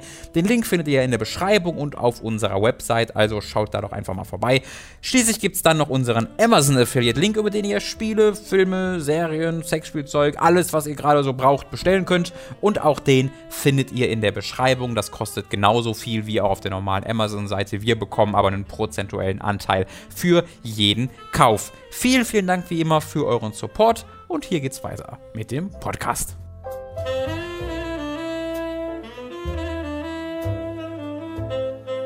Wir kommen zu den Spielen, die wir in der letzten Woche gespielt haben. Ich fange mal an mit einem äh, Switch-Spiel, nämlich Kirby Star Allies, was inzwischen auch erschienen ist. Und das habe ich jetzt nicht durchgespielt, aber ich habe so ein paar Stunden gespielt. Und äh, es ist, wenn ihr schon mal ein Kirby-Spiel gespielt habt, wenig überraschend immer noch ein Kirby-Spiel. so, das soll heißen, es ist ein 2D-Plattformer, halt hier eine 3D-Grafik, wie auch schon Kirby Adventure Wii zum Beispiel war oder auch ein paar der 3DS-Teile. Sieht super, super hübsch aus. Also ist wirklich ein sehr, sehr, sehr schön anzusehendes Spiel. Und ist super drollig und süß, weil ja sowohl wieder Kirby und seine Freunde als auch die Gegner alle so äh, sehr herzige Designs sind, wo du halt nie denkst, oh, das, das ist ja ein fies aussehendes Ding. Also das denkst du dir vielleicht zweimal im Spiel mhm. oder sowas. Weil es gibt ja zum Beispiel seit Kirby 1 oder 2 ähm, diese komischen Viecher, die so in der Luft schweben und so lächeln. Und wenn du die dann aber an, äh, oh, ja, wenn du die ja, dann ja. berührst, dann verwandeln Dreht die sich in so fies aussehende Viecher, die auf dich zukommen. Ähm, Gibt es den Baum immer noch als Boss? Ist der erste Boss ein Baum? Ja. Das, war, das ist krass. Das ist halt, das ist halt so eine Tradition, aus der kommen sie nicht raus. ähm, das Ding ist, das äh, spielt sich an und für sich super flüssig weg und so. Es ist extrem anspruchslos und das ist wahrscheinlich das größte Problem dieses Spiels, wie es auch das Problem ist vieler anderer Kirby-Spiele, weil so das Leveldesign und so, das macht Spaß, aber du hast halt nie das Gefühl, dass du jetzt in irgendeiner Art und Weise gefordert wirst. Und was so komisch ist, ist, dass es ja hier auch wieder ganz viele Fähigkeiten gibt und auch ganz viele neue Fähigkeiten, dass du halt die Gegner einsaugst und Kirby übernimmt die äh, Skills von dem Ding. Da gibt's wirklich, wirklich, wirklich viele mhm. äh, Kostüme im Spiel. Und dann hast du auch immer ein anderes Skillset. Und es ist wirklich ein Skillset. Du kannst halt ins Menü gehen und dann werden dir da erstmal Kombo-Möglichkeiten angezeigt. Du brauchst keine einzige davon. Mhm. Weil das ist nur, damit machst du dir das Spiel dann selbst ein bisschen abwechslungsreicher. Und es ist sehr witzig, das zu sehen, weil ein paar dieser Dinger sind großartig animiert. Aber du brauchst halt keinen einzigen davon. Du kannst quasi das Spiel locker durchspielen, ohne äh, ohne irgendeinen Verbündeten, ohne irgendeine Fähigkeit, nur als Kirby. Das mhm. ginge theoretisch. Du würdest halt ganz viele Extras nicht kriegen. Und natürlich gibt es an manchen Stellen so Sachen, wo du das dann brauchst und da geben sie es dir dann auch. Aber äh, ich meine jetzt vom reinen Anspruch her, äh, weil es eben so einfach ist. Aber äh, das da frage ich mich immer, ist das so gemacht, weil das halt gleichzeitig eine junge Zielgruppe ansprechen soll, die damit locker klarkommt oder auch nicht Spieler ansprechen soll, die halt nur ein Videospiel im Jahr spielen oder sowas und die dann halt Kirby süß finden und das dann spielen. Äh, und denkt dann gleichzeitig an alte Super Nintendo-Tage oder so zurück, wo man halt Mario oder so gespielt hat, was, finde ich, in eine sehr ähnliche Kategorie fällt, aber trotzdem anspruchsvoll werden kann. Mhm. Äh, und inzwischen ist es ja so, zum Beispiel, dass Nintendo das bei Super Mario Odyssey oder so so macht, dass das Hauptspiel auch relativ leicht ist und dann die Herausforderungen in den Bonus-Stages versteckt sind. Also versteckt in Anführungszeichen. Aber sie sind halt eher so außerhalb des Storypfads. Äh, was ich, finde ich, eine elegante Lösung finde, äh, um Schwierigkeitsgrad äh, darzustellen in einem Spiel. Äh, bei Kirby gibt es das halt, wie gesagt, nicht. Aber es fällt mir halt schwer, dem Spiel dafür großböse zu sein, äh, wenn es mir halt die ganze Zeit ein Lächeln aufs Gesicht zaubert, weil halt alles so schön gemacht ist und wie, wie gesagt, das rein audiovisuell einfach ein, ein, ein Schatz ist, dieses Spiel. Äh, und du auch so extrem drollige Mechaniken drin hast, dass du dir halt hier äh, Freunde dazu holst, weil Kirby kann ein Herz schmeißen auf seine Gegner und dieser Gegner, auf den du das Herz schmeißt, der wird dann zu einem Freund. Und der Versklavt. läuft dann hinter dir her. Und äh, das kannst du mit bis zu drei Gegnern machen, sodass du zu viert rumläufst. Und alternativ ist es dann so, dass halt auch Spieler dazukommen und du das zu viert im mhm. Multiplayer spielen kannst. Aber an und für sich sind das NPCs und wenn du da mit drei Leuten rumläufst, die halt alle dann ihre jeweiligen Fähigkeiten haben, äh, und du einfach nur dich einem Gegner näherst und die stürzen sich so auf den total blutrünstig, ist das halt auch manchmal ein bisschen lustig. Mhm. Es gab halt Bossgegner in dem Spiel, wo ich nichts machen musste. Ich schwebte so über dem Geschehen und meine Leute unten haben den so platt gemacht, dass ich gar nichts mehr machen musste. Und das ist halt, glaube ich, nicht wirklich gutes Game Design, aber es ist trotzdem sehr unterhaltsam. Ja. Äh, und dann gibt es auch eine Mechanik, die gab es auch schon vorher äh, in den Adventure-Teilen dass du ja dein Leben wieder abgeben kannst an die anderen äh, oder so Nahrungsitems, die du findest, die halt Leben wieder auffüllen. Mhm. Und das machen sie, indem sie sich küssen. So. Und das ist halt auch so, also da steht im Tooltip steht, die füttern sich. So. Aber sie küssen sich halt. Also ja. es ist eine eindeutige Kussanimation, die da passiert. Äh, und das ist halt auch super süß. Äh, und dieses Spiel ist halt einfach Zucker. Muss man wissen, ob das 60 Euro wert ist. Ja. Kostet das 60 Euro? Also ich, ich habe es im Store gerade gesehen, es sei denn, es war eine Deluxe-Edition, aber zumindest das, was im digitalen Store angeboten wurde, kostet für 60 Euro. Ja, also würde ich mir da privat überlegen, ob ich Lust habe auf ein Kirby-Spiel, würde ich nicht persönlich 60 Euro hierfür bezahlen okay. wollen, sondern irgendwann mal die Hälfte, wenn es mal im Angebot ist, weil Mhm. ich habe auch gelesen, dass es jetzt nicht so mega lang ist. Okay. Ähm, es gibt zwar wieder, wieder diverse Verstecke so zu erleben und auch Spezialcharaktere freizuschalten, dass du dann irgendwie King DDD bekommen kannst oder sowas. Ähm, neben den Leuten, die du dir so als äh, Herzchenwurf-Freund holst. Aber äh, abgesehen davon äh, ist das halt wirklich super klassisches Kirby. Und klassischer als den ersten Boss, den Baum zu haben, geht halt eigentlich irgendwie nicht Ja, mehr. ja. Sie denken sich zwar dann immer so ein bisschen was aus, so dass der eine neue Fähigkeit bekommt, aber er ist ja trotzdem nach 10 Sekunden tot. Das ist ja, genau. Deswegen so, hm. Ich glaube, Naja. das, das Kirby, was ich gespielt hatte, war schon eines der andersten äh, Kirbys äh, mit Planet Robo, Roboboy, wie auch immer das hieß, Robobot. genau. Das war halt schon relativ anders durch die Verwandlungen und der, der Baum zum Beispiel war so ein 3D-Boss, wenn ich mich recht erinnere. Ja. Ähm, aber selbst das war halt so ein Ding, wo ich dann nach drei, vier, fünf Stunden auch gesagt habe, okay, I, ah, okay, tschüss, I got it. Ja, so geht's Danke, mir auch oft. Aber ich habe auf der Wii U das Kirby-Spiel ja durchgespielt. Das Mhm. war das, wo du ähm, mit einem Stylus ihm wieder den Pfad gemalt hast. Mhm. Also das war keines dieser klassischen 2D-Sidescroller-Dinger. Äh, und hatte da meinen Spaß mit. Das war leider auch super kurz. Äh, aber da war es, also das war auch nichts komplett Neues, weil genau das gleiche Konzept gab es auf dem DS schon. Das war mal. ein Secret zum DS-Spiel. Genau. Ich, ne? Und äh, Rainbow Course hieß eins von denen. Mhm. Ich weiß jetzt nicht, wie das auf der Wii U genau hieß. Äh, oder Epic Yarn zum Beispiel habe ich auch super gern gespielt. Das war ja auch mega einfach, aber allein die Präsentation und so, Ja. das war, das war so äh, zuckersüß. Und das ist es hier halt auch, aber hinterlässt halt dann logischerweise keinen viel stärkeren Eindruck. Deswegen kann ich auch diese ganzen Wertungen, die es gerade kriegt, also es hat ja irgendwie so einen siebener Durchschnitt oder sowas. Äh, Das ist dieses Spiel voll, Okay. weißt du? Ja. Gut. Du hast ein Spiel gespielt, das hoffentlich ein bisschen besser ist als eine 7 gefühlt, äh, nämlich Nino Kuni 2 Revenant Kingdom heißt es, glaube ich. Ja, äh, Deutschland, es hat auch deutschen Untertitel, glaube ich, Königreich des Schicksals oder sowas, bin ich mir aber nicht sicher. Okay. Ähm, Ah, auf jeden Fall Nino Kuni 2. Nino Kuni 2, genau. Ohne äh, Studio äh, Ghibli, mit, äh, Studio Ghibli, Entschuldigung, mit Level 5 immer noch. Ähm, das heißt, keine Anime-Sequenzen mehr in diesem Spiel, ähm, dafür äh, aber sehr schöne Ingame-Grafik, wie man das auch schon vom ersten Teil kennt, in 4K und HDR, wirklich extrem, extrem, extrem schön oftmals dieses Spiel, wenn es denn nicht gerade ein bisschen hässlich ist. da komme ich gleich noch mal Moment. zu. Es ist also ein bisschen äh, reißt sich so hin und her. Ähm, ich habe so 40 Stunden gebraucht, habe es durchgespielt, äh, Nino Kuni 2. Ich hätte es auch locker in, weiß nicht, ich schätze mal so 26 bis 30 Stunden durchspielen können. Habe nämlich viel äh, Zeit mit dem Aufbau meines Königreichs verbracht, was tatsächlich eine Spielmechanik ist. Allgemein, in Nino, Nino Kuni 2 gibt es sehr viele Spielmechaniken, äh, wovon wenige wirklich relevant sind. Äh, du hast recht viele Systeme, wo du die meisten auch einfach ignorieren kannst und ich habe auch ein paar ignoriert, äh, muss ich sagen. Äh, aber grundsätzlich ist das Spiel ein JRPG, wo du von Land zu Land reist, als ein vor kurzem aus seinem eigenen Königreich vertriebener junger König, Evan. Bis zu diesem Punkt hätte es eine Xenoblade Chronicle 2 Naja, Beschreibung sein Äh, können. nee, nee, es ist sehr viel simpler als Xenoblade Chronicles Okay. tatsächlich.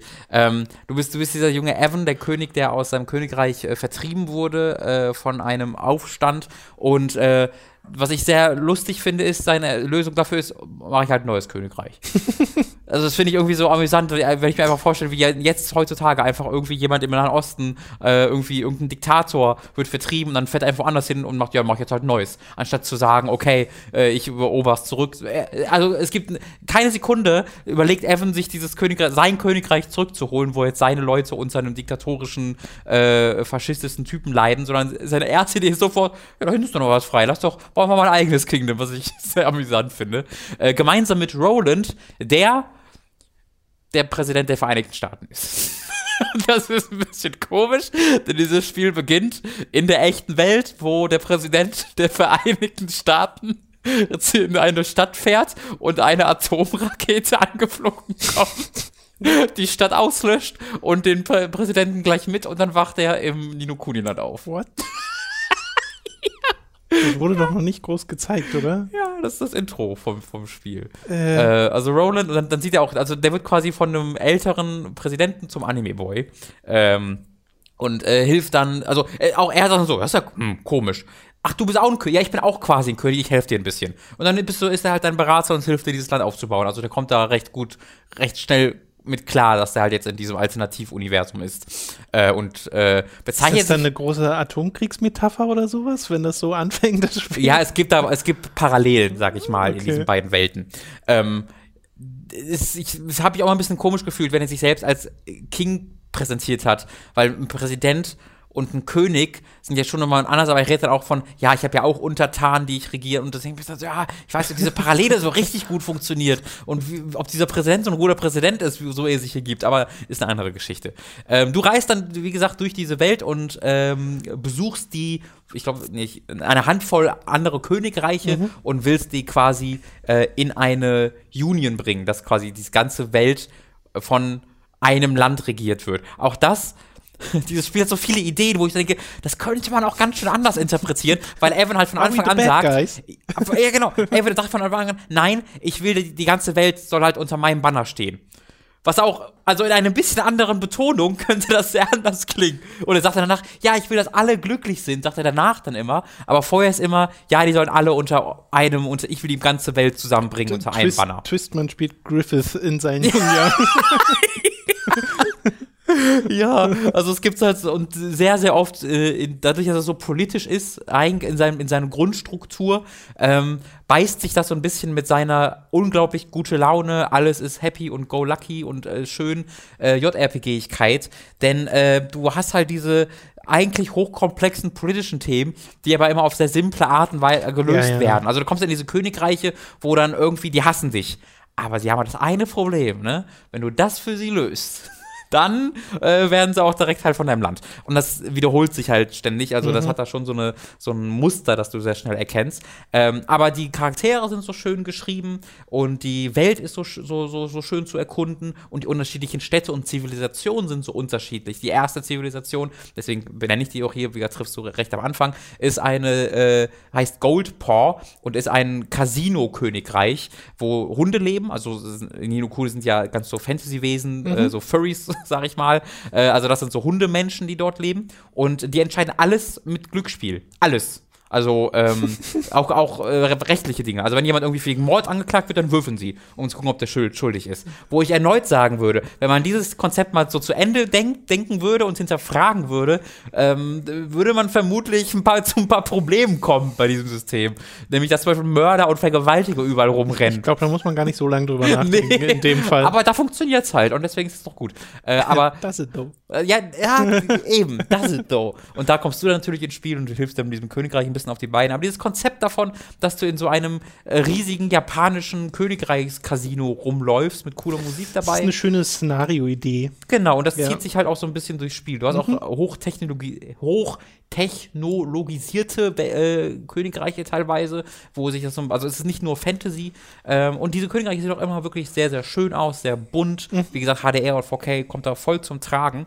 Ähm, ein bisschen weniger schön ist es so, wenn du äh, draußen unterwegs bist, wenn du in den Dungeons unterwegs bist, von denen es eine Menge gibt. Es sind dann so sehr klassische JRPG-Dungeons, die relativ linear dich von A nach B führen. Mhm. Immer mal wieder links und rechts hast du Schalterrätsel oder eine Kiste, so, okay. genau. Mhm. Ähm, und die sind dann relativ, also das sind dann oft relativ matschige, braune Texturen in der, in der offenen Welt, also ich sage mal in der Hub-Welt, durch die du äh, rennen kannst, werden deine Charaktere durch so Chibi-Figuren dargestellt und die Welt ist so sehr matschig tatsächlich. Mhm. Das, das sieht dann deutlich, deutlich schlechter aus als äh, die Szenen, in denen, denen du dann in den Königreichen unterwegs bist und in den wirklich tollen Städten, die auch groß sind, wo es unglaublich viele NPCs gibt, mit denen du reden kannst. Es gibt, ich, ich glaube, ich habe 150 Nebenquests oder so gemacht in diesem Spiel. Ähm, oder 100, irgendwie sowas. Äh, und die habe ich immer gemacht, weil du durch die Nebenquests äh, eben neue Untertan für dein Königreich gewinnen kannst. Und das ist halt so ein komplettes Ding, was du eigentlich ignorieren kannst, was ich aber super cool fand. Du hast nämlich dein Königreich Evermore, heißt das. Und äh, da kannst du immerhin zurückkehren, du hast einen Thronsaal dort und du kannst dort deinen Waffenschmied bauen und deinen Rüstungsschmied und bei dem dann Rüstung kaufen, wenn du möchtest, oder die herstellen vielmehr, musst du aber nicht. Kannst du komplett ignorieren. Äh, spielmechanisch habe ich tatsächlich auch größtenteils ignoriert. Ich glaube ich, habe keine einzige Waffe oder Rüstung aus meinem Königreich je getragen, sondern habe die immer gefunden in Dungeons oder von irgendwelchen Händlern gekauft. Äh, aber trotzdem hatte ich sehr viel Spaß daran, dieses Königreich aufzubauen, einfach nur, weil ich sehen wollte, wie es wächst. Also mhm. du kannst halt wirklich dann immer mal wieder, ich glaube, ich habe es am Ende auf Stufe 4 gebracht und ich schätze mal, es gibt fünf Stufen. Und jedes Mal, wenn man sagt, okay, neue Stufe vom Königreich bauen, weil du gerade besonders viele Leute gesammelt hast oder besonders viele Gebäude gebaut hast, besonders viel Geld gesammelt hast, dann wird dieses Königreich wirklich deutlich größer. Die Musik verändert sich, du bekommst neue Plätze zum Bauen von Gebäuden und diese Plätze sind immer vorgegeben. Ist so ein bisschen wie boah, Halo Wars oder äh, Schlacht um Mittelerde, wo du bestimmte Plätze hast, aber es ist nicht nur vorgegeben, wo du bauen kannst, sondern auch was du bauen kannst. Oh, also okay. Also du kannst immer bestimmte Gebäude an bestimmten ja, ja, ja. Plätzen Verstehe. bauen. Ja, und jeder Charakter, den du dann zu, aus den Nebenquests zu in dein Königreich holst, hat eine bestimmte Stärke, dass du den in den Holzfäller-Gebäude äh, hauen kannst oder als Researcher, damit du irgendwie mehr Erfahrungspunkte bekommst oder sonst irgendwas. Und damit hatte ich halt wahnsinnig viel Spaß mit diesem Management-Aspekt. Ähm, da, das, das fand ich irgendwie cool, dieses Königreich wachsen zu sehen, auch wenn man es halt leider nie so sieht, wie man die anderen Königreiche sieht, weil es immer nur in dieser Overworld-Chibi-Sicht ist. Du kannst nicht durch. Du kannst nicht so durch, durchlaufen, wie du bei den anderen Königreichen durchlaufen kannst, sondern du bleibst immer in der Chibi-Sicht aus der ESO-Perspektive, mhm. was ich ziemlich schade fand. Ähm, nichtsdestotrotz gab mir das echt ein tolles Gefühl, dieses Ding äh, immer größer werden zu lassen. Muss ich gar nicht My Life is King weiterspielen, kann ich einfach Hat nicht mich mega daran erinnert aus ja. deinem Video tatsächlich. Ähm, wobei man äh, scheinbar in Life is King noch ein bisschen mehr Freiheiten hat. Ja, ja, also da gibt es zwar auch festgesetzte Orte, an denen du bauen kannst, aber mhm. du kannst ja bauen, was du willst, wo du willst. Sondern hier ist es halt viel mehr so ein Management-Ding, wo du immer überlegst, okay, will ich jetzt das Geld ausgeben, das halt sich automatisch generiert, ähm, will ich das ausgeben, um neue Gebäude zu bauen, um damit meinen Einfluss zu erhöhen, wodurch ich dann schneller Geld sammeln kann? Ja. Will ich meine Schatzkammer erweitern, sodass ich mehr Geld sammeln kann, bevor ich zurück nach Evermore muss, um das einzusammeln, mhm. weil das sonst voll ist und nichts Neues mehr generiert? Will ich eine Research starten, äh, damit ich irgendwie, weiß ich nicht, mehr Erfahrungspunkte bekomme oder sonst irgendwelche Vorteile, schneller laufen kann? Äh, und und das ist immer so ein Abwägen, was du jetzt als erstes machen willst, ob du eher an unmittelbaren äh, Vorteilen oder an späteren Vorteilen interessiert bist. Äh, das hat mir sehr viel Freude bereitet. Ähm, kann man aber komplett ignorieren. Mein größtes Problem mit dem ersten Teil, den ich ja nicht durchgespielt habe, aber mhm. ich habe ihn so, weiß nicht, 15, 20 Stunden gespielt mhm. oder so, also schon ordentlich. Äh, war ja nicht irgendwie die Story oder die Präsentation oder so. Das fand ich alles sehr, ähm, sehr schön und drollig, aber das Kampfsystem war mein mhm. Problem, äh, weil das hatte ja so ein rundenbasiertes JRPG-Kampfsystem mit deinen kleinen Helferlein, die du da hattest. Und das wurde so monoton, dieses äh, Kampfsystem, dass ich da wirklich irgendwann, also ich habe das Spiel halt aufgehört, weil es mir zu langweilig war, mhm. Nino Kuni 1. Und wie sieht's denn da jetzt im zweiten Teil aus? Einmal sagst du ja schon allein durch dieses Königreichsspiel, das bringt ja schon Abwechslung, nehme ich an. Fall, ja. äh, wie ist denn das Kampfsystem an und für sich? Also es ist komplett überarbeitet, hat nichts mehr gemein mit dem ersten Teil. Es ist halt jetzt ein Echtzeitkampfsystem, das mehr mit sowas wie Tales of zu tun hat, als mit äh, dem ersten Nokuni. Aber selbst das ist kein so richtig guter Vergleich, weil es für mir noch mehr nach, also es, es ist sehr, sehr actionbasiert. Kingdom Hearts. Ja, fast schon bei Kingdom Hearts. Okay. Allerdings hast du in Kingdom Hearts halt deutlich mehr äh, Combo-Möglichkeiten. Also mhm. das ist so ein bisschen das Problem beim Nino Kuni Zweikampfsystem, obwohl ich das für mich nie als Problem erlebt habe. Es ist sehr simpel.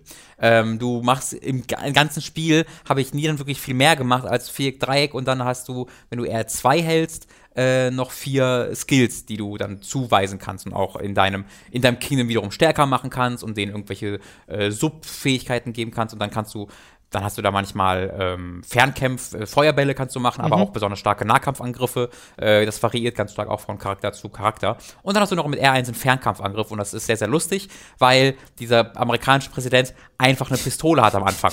und dann bist du in diesem Fantasy-Gebiet, wo du durch so, wo du so riesige Mäuse. Warten mit einer 5 mm oder? Ja, ja, riesige, du kämpfst halt gegen riesige bunte Mäusegegner und dann hältst du einfach R1 und er packt einfach seine 9 mm aus und schießt einfach diesen Ratten in den Kopf. Und das ist sehr amüsant. Oh, das ist irgendwie, als würde in Pokémon jemand, jemand mit einer AK eine Zubertöle ja, gehen wirklich. oder so. Also es hält dann leider nicht sehr lange, weil im Spiel selbst findest du halt immer neue Pistolen, aber das sind dann halt so Fantasy-Pistolen immer, äh, die dann halt so bunt sind und die dann mehr in den Stil passen. Genau, die dann Laser abschießen oder Feuerbälle oder sonst irgendwas. Aber am Anfang hast du einfach einfach eine Pistole. Äh, auch in den Zwischensequenzen zieht er die dann einfach. Also es ist so, super lustig, wie er halt durch dieses Königreich rennt und dann kommen diese Wachen mit Schwertern, diese Mäuse. dann bleib stehen, Eindringling. Und er zieht halt ohne Witz seine Pistole und sagt und schießt den in den Kopf. das ist irgendwie schon fast wie so bewusste Amerika-Kritik. Das klingt so Ja, nee, absurd. lass leider, das, das tatsächlich nicht. Also da, dafür gehen sie nicht weit genug. Ja, ähm, ja. Nee, ich es glaube, sie ja fanden das auch es- lustig. Es klingt ja auch eher so, als ob das Spiel dann eher so auf dieser unschuldigen Ebene Abs- wandert in, in ja. seiner Story-Präsentation. Finde ich auch vollkommen okay. Es gibt eine einzige Szene, die so verstörend ist. Also die kommt aus dem, F also die will ich auch nicht, nicht weiter erläutern. Also, wo es dann finster wird, oder was? out of fucking nowhere, so für 10 Sekunden Ja. gibt so ein Bild, wo etwas, wo jemand eine Vision hat und da passiert was, wo ich halt wirklich laut ha Holy shit! Weil das, so, das war so übelst verstörend und hat so überhaupt gar nicht in dieses Spiel reingepasst. Ich stelle mir halt vor, wie so Zwölfjährige oder Zehnjährige dieses Spiel spielen Ja. und dann sehen die dieses Bild und das ist halt wirklich, das könnte aus irgendeinem Horrorfilm stammen. Äh, und es wird dann auch, also das, das passiert einmal und dann nie wieder. Das fand ich ganz schön. Ja, aber das Kampfsystem ist sehr simpel. Was, warum es funktioniert ist, äh, weil es halt äh, sehr, sehr schnell ist. Ähm, du bist sofort in den Kämpfen drin. In den Dungeons gibt es keinen eigenen Kampfbildschirm oder so, sondern die Gegner stehen einfach im Dungeon rum und du läufst da zu denen hin und kannst auch jederzeit angreifen und greifst sie da einfach an. Ähm, auf der Overworld äh, hast siehst du tatsächlich Repräsentationen dieser Gegnergruppen und rennst dann in sie rein und dann gibt es kurz so ein, so ein Fade-In und Ja. Dann bist du im Kampf gegen die und dann gibt es den Fade-Out. Aber es geht alles sehr schnell Okay. und äh, Wie deswegen ist die Kampfmusik? mochte ich das. Äh, super. Die Kampfmusik ist super. Äh, also, nie- ich weiß genau, warum du das Ja, fragst, ja. weil Nino Kuni dieses Die Ding ersten hatte. fünf Sekunden der Kampfmusik von Nino Kuni. Das ist an und für sich ein gutes Musikstück, Ja. aber keins, was auf Wiederholung äh, ausgelegt Das, das Problem hatte ich bei Nino Kuni 2 nicht. Okay, ich hatte so ein ist bisschen bei der. Musik, aber das Problem, dass es nicht genug davon gab. Äh, also es war schon so, dass ich ähm, am Ende des Spiels äh, so diese, die, jetzt kommt der dramatische Track und diese, das ist der traurige Ach Track, so. dass ich die sehr wiedererkannt Okay, habe verstehe. und dass das ein bisschen ermüdend Ja, war. ja, Äh, das fand ich äh, ziemlich, Was, ziemlich schade. was hat das Spiel eigentlich mit dem ersten Teil zu tun? Äh, es spielt 200 Jahre später in der gleichen Welt und äh, es Okay. Äh, also spielerisch und erzähl erzählerisch gar nichts. Ähm, du hast so eine Quest, so eine Also gibt Hauptquest es auch einmal. keine rückkehrenden Charaktere? Äh, das weiß ich natürlich nicht, nicht sicher. Ich habe es auch nur kurz gespielt, Also ich aber würde es auch scheint nur, mir nicht so, ich, nein. Ich würde auch nur Drippy wiedererkennen, glaube ich. äh, nein, Drippy auf keinen Fall. Ähm, du hast halt einen Oh, Drippy-Ersatz, äh, der aber lange nicht so gut ist. Schade. Ähm, der aber genau den gleichen Akzent hat, äh, den du aber nur selten hörst, weil das Spiel fast keine Sprachausgabe hat. Da komme ich gleich nochmal zu. Mhm. Ähm, also es gibt so eine Quest, wo du als Legende quasi die Geschichte des ersten Teils nachspielst. Was äh, ziemlich cool Okay, ist. das ist ganz in, so einem, in so einem sehr.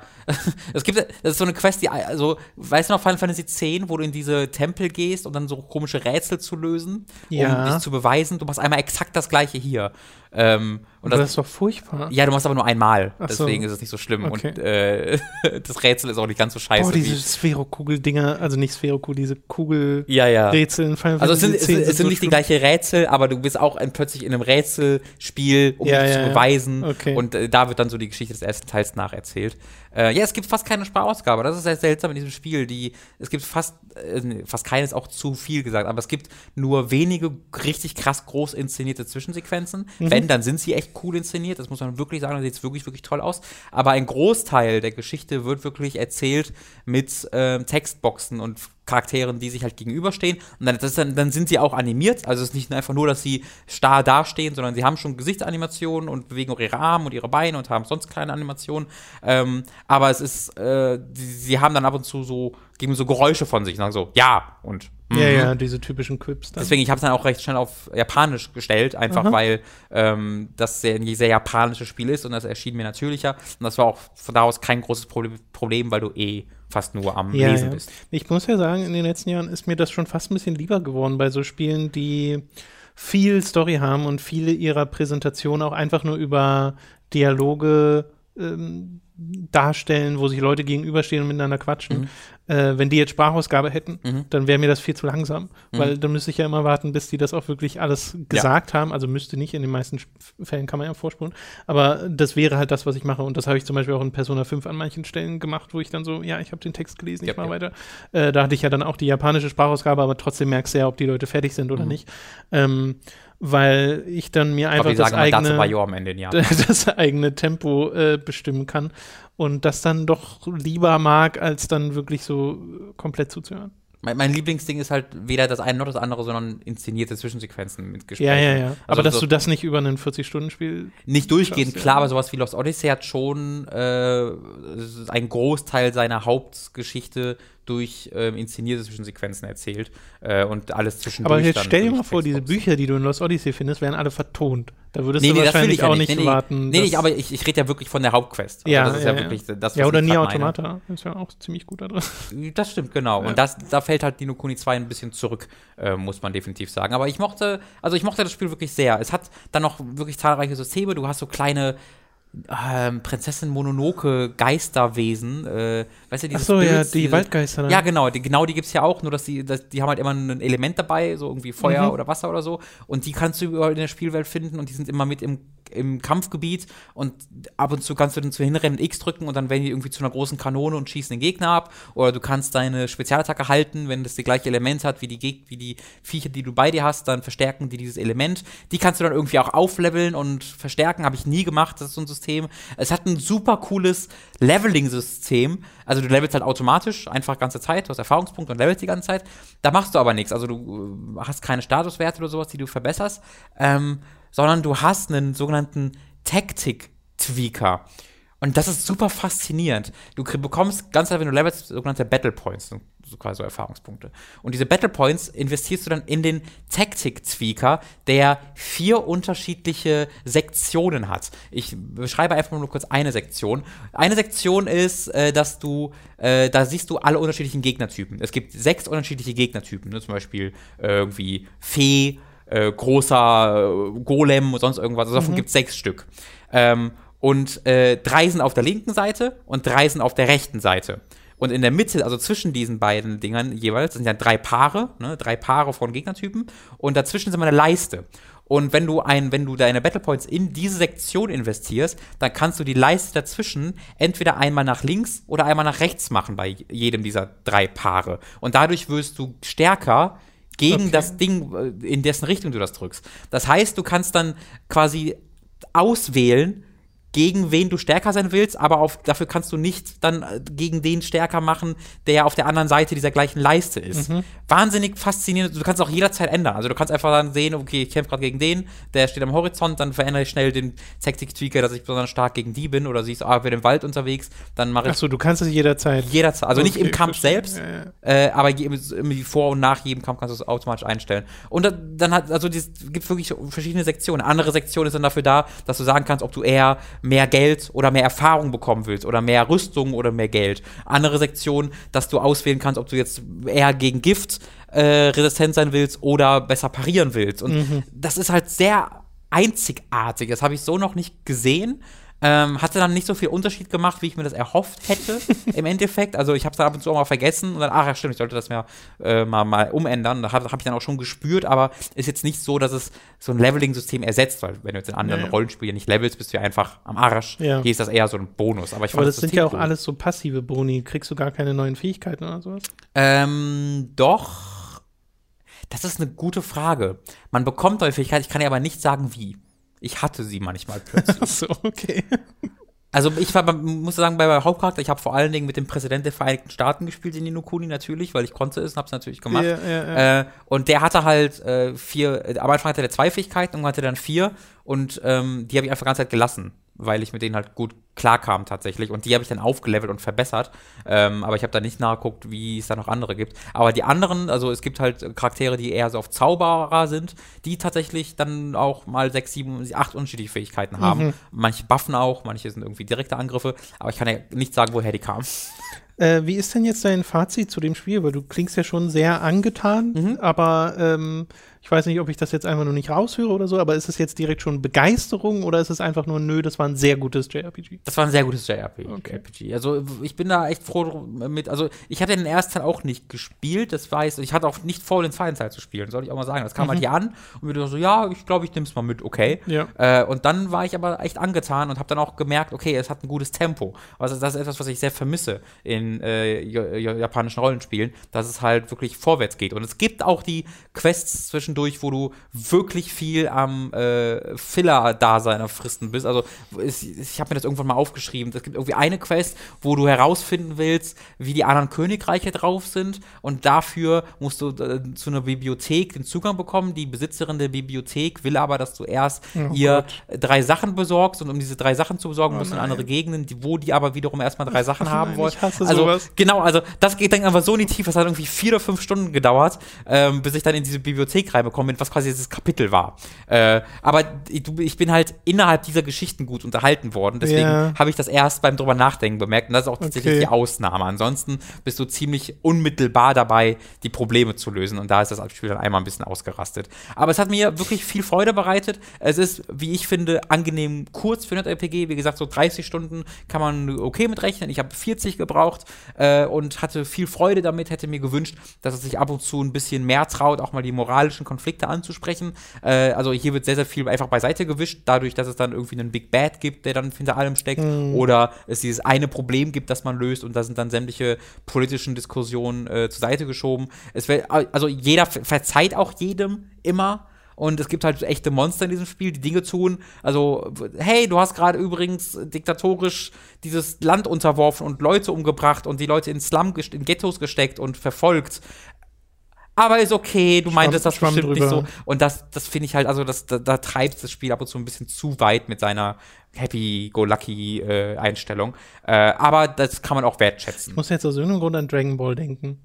Wo du ja auch so, weiß nicht, äh, Naja, also Go Goku killt seine Typen auch mal, wenn er irgendwie. Also, na, Goku nicht. Goku ist der, der dumme Nee, der immer aber Kraft wir haben ja gibt. auch mal drüber unterhalten, dass es jetzt Virus gibt, den äh, Gott der Zerstörung, Das und stimmt. der macht halt ganze Planeten platt und Das ist halt stimmt, trotzdem ja. der kumpelhafte Dude von nebenan. Ja, genau, so und Vegeta hat in der. Vergangenheit, was weiß ich, wie viele Leute Ja, umgebracht das in, in kaltblütiger äh, Manier und ist auch egal. Das stimmt. Ja, also da ist, da ist es eigentlich schon ein ganz guter Vergleich. ja, Ja, deswegen. Übrigens, Dragon Ball Super, Episode 130, vorletzte Folge, ge gestern gesehen, unglaublich. Bitte niemand in den Kommentaren spoilen. Dankeschön. Für viel Äh, gekämpft, Tom. große Überraschung. Wir haben, äh, bist mit Nino Kuni fertig, ne? Äh, ja. Genau. Empfehlung von mir. Ja, genau. Über Gibt Burnout. es gibt's übrigens auch auf PC, muss man mal anmerken. Nicht nur ein PS4-Spiel, Stimmt. auch ein PC-Spiel. Dann ist ja ganz gut, dass man den ersten Teil nicht gespielt hat. Ja. Burnout Paradise Oh. Äh, erschien diese erschien jetzt neu als remastered Mhm. Version. Das ist quasi die Ultimate Edition, die es vorher mal gab, also wo so alles drin ist, alle DLCs und so. Nur halt jetzt auch remastered, soll heißen in höherer Auflösung äh, auf den Konsolen zum Beispiel. Und ich habe das gestern eine halbe Stunde oder so gespielt, Mhm. also mehr habe ich da jetzt noch nicht reingeguckt. Also Äh, erstmal eine Viertelstunde dem Anfangsintro zugehört, weil er nicht aufhört zu labern. Ja, ich- ja, ja, also er labert schon eine Weile, Ja. aber ich fand, es ging dann noch, weil sie Okay. lassen dich ja dann schon relativ schnell auf die Straße und dann gibt es halt Tutorial an den Stellen, wo du es brauchst. Das stimmt, ja. Äh, fand ich eigentlich gar nicht schlecht so vom, vom Aufbau her. Und ich habe Burnout Paradise damals schon mal gespielt, Mhm. aber nie sonderlich lang. Und habe jetzt halt noch mal reingeguckt. Und ähm, so rein von der Remaster-Arbeit, das lief, also läuft super flüssig. Äh, Auflösung, äh, also auf Xbox One X gespielt. Äh, 4K sieht gestochen scharf aus, alles. Und ähm, das Geschwindigkeitsgefühl kommt halt sofort wieder rüber. Vor allem auch, weil man ja sofort auf die DLC-Autos wechseln kann. Das finde ich ein bisschen Ja, komisch. genau. Äh, ich bin sofort in diesen Pseudo-DeLorean eingestiegen, Mann. äh, wo ich so dachte, hä, muss ich mir den jetzt erst kaufen oder habe ich den einfach? Macht das dann nicht die Progression kaputt? Aber äh, der geht halt, der geht halt schon ganz gut ab. Ja, es gibt aber den Nighthawk auch unter diesen Oh, ja, ja, ja, hab ich Autos. auch gesehen. Und der einfach, also der, das ist halt ein Speed-Auto, das heißt, wenn du da, ähm, kannst du erst den Burnout, den, den Speed-Boost machen, äh, wenn das voll ist und nicht zwischendurch. Aber wenn es dann voll ist und dann den Speed hältst, bis das leer ist, füllt es sich automatisch wieder. Also du darfst einfach nie loslassen. Mhm. Und das ist halt wirklich ein, also der ist, hat, hat fast volle Wertung in allem. Und wenn du mit dem dann über die Map fliegst, das ist so gut, weil du ja, wenn du boostest, auch wenn du dann bremst, automatisch in so einen Drift gehst. Also du kannst ja auch die Ja, engsten ja, Kurven, genau. während du Boost hältst, dann äh, nehmen, indem du dann da drum driftest. Und das ist, dieses Fahrgefühl ist, ist so phänomenal in diesem Spiel. Ich hatte es wieder vergessen, wie gut es sich anfühlt, hier, hier Autos einfach zu fahren. Hm, Das ist also mir auch nur, äh, direkt aufgefallen in der Ja. ersten halben Stunde, wie gut sich dieses Spiel einfach anfühlt. So. ich habe es so zwei, drei Stunden tatsächlich wieder gespielt, aber ich habe nicht viele Rennen gefahren, sondern ich bin ganz viel durch die Stadt einfach gerast. ähm, habe ich sofort wieder gemerkt, wie ich Bock hatte, diese, diese, diese Stadt zu erkunden und zu, durchzurasen, weil das die große Stärke von Burnout Paradise ist für mich, dass halt Fehler Spaß machen. Also wenn du mit 300 Mhm. km/h so ein Auto klippst und dann die Zeitlupe losgeht Genau. und du so erstmal drei Sekunden siehst, wie du langsam auf dieses Auto zu crash und dann klippst du es und fliegst einfach zum Mond. Das sieht so geil aus. Da freut man sich immer, wenn man einen Unfall baut. Und das ist so eine der größten Stärken, äh, die das von sowas wie Need for Speed Most Wanted, dem, dem zweiten Ja, Most ja. Wanted, unterscheidet. Und also, was auch sofort wieder auffällt, ist einfach, wie gut die Stadt auch designt ist, weil ich habe so, Mhm. bin halt einfach nur ein paar Rennen gefahren. Wir sind eben ein paar Kreuzungen stehen geblieben, wo du ja dann die Rennen triggern Ja. kannst oder die verschiedenen Events. Äh, bei mir waren es jetzt halt Rennen. Ähm, und dann ist es ja wirklich nur von A nach B ohne Wegpunkte Mhm. oder sowas, äh, sondern du musst halt dir den Weg selbst suchen äh, und je besser du die Stadt kennst, desto besser ist es ja. Und man sieht aber überall direkt die Abkürzungen, weil die ja Mhm. mit gelben Schildern auch markiert sind. Das Ja. heißt, auch das äh, visuelle Design ist da sehr ähm, leicht lesbar, selbst wenn du in Highspeed unterwegs bist, dass du siehst, ah, okay, hier geht's rechts rein. Mhm. Äh, du weißt dann zwar nicht, wo es rechts dann auch wieder rausgeht, also vielleicht ist das Ja. gar keine so günstige Abkürzung, aber äh, trotzdem ist es halt schön designt. Äh, Finde ich ganz witzig, vor allem, weil das so ein Spiel ist, wo es halt wirklich nicht lange dauert, bis es so, bis es, bis ich sehe, was die Faszination dieses Spiels ist. So. Und ich habe ja erst vor kurzem Need for Speed Payback gespielt. Mhm. Das ist so ein Schatten seiner selbst ne? im Vergleich dazu, Ja. weil es macht ja schon das Gleiche. Es hat Ja. ja auch diese Es offene. Welt und hat seine ganzen Events und die Autos, die du upgradest und sowas. Hat nicht annähernd das Fahrgefühl Ja. äh, und hat halt überhaupt nicht, glaube ich, verstanden, warum Burnout Paradise funktioniert. Ich freue mich immer noch sehr, äh, die nächsten Tage in den On- Online-Modus mal reinzugehen, weil das finde ich, einer der besten Online-Modi in einem Rennspiel aller Das Zeiten war auch hat. sehr flüssig im Übergang, oder? Genau, und es sind halt keine, also du kannst auch Rennen fahren, ja, aber du hast ja diese Party-Modi, wo du einfach mit acht Spielern in einer, in einer Map bist und hast du diese, dann hast du irgendwie hunderte Challenges. Das heißt, äh, da wird, da sagst du einfach, ich will jetzt das Challenge-Paket 5 starten und da wird einfach eine Challenge, nach der anderen gestartet, wo dann steht, alle machen einen Backflip gleichzeitig oder so. Und dann wird angezeigt, hier zu der Map könnt ihr fahren und du musst dich halt nicht unterhalten dafür, sondern du siehst genau, wo die Rampen sind. Und dann, äh, es ist auch nicht gleichzeitig, sondern es ist immer so, dass es ohne sich das wirklich abzusprechen, dass es trotzdem funktioniert. Ja. Und das ist halt einfach so geil, wenn wie du dann abwechselnd zusammenarbeitest und wieder gegeneinander fährst und zusammenarbeitest. Äh, das macht unfassbar viel Spaß, diese, dieser Online-Modus, eben weil er nicht nur daraus besteht, einfach Rennen zu fahren, sondern vor allen Dingen mit dieser großartigen offenen Welt spielt, in der du dann frei rumfahren kannst. Das ist ja der Freeborn-Modus. Also du gehst ja einfach in diese offene Welt rein und fährst dann einfach mit, ich weiß gar nicht, ob es acht oder 16 sind, wie viele Spieler es maximal sind, aber du bist dann ja einfach in dieser Welt mit den anderen Spielern und kannst dann mit denen dynamisch da fahren. Aber dann kann eben auch einer sagen, ey, ich will mal so ein Challenge-Paket starten und sagen Leute, ja, lasst uns. Und dann wird es einfach oben rechts dynamisch angezeigt, macht jetzt Ja. mal das. Äh, oder alle irgendwie 180 Grad Degree Spin jetzt mal schnell machen. Ähm, das sind teilweise so simple Sachen, teilweise sind dann aber auch wieder mega komplexe Sachen, wo dann so ein, so ein Headset schon stimmen würde, wo dann irgendwie äh, zwei Autos über vier Autos drüber springen müssen oder sonst irgendwas.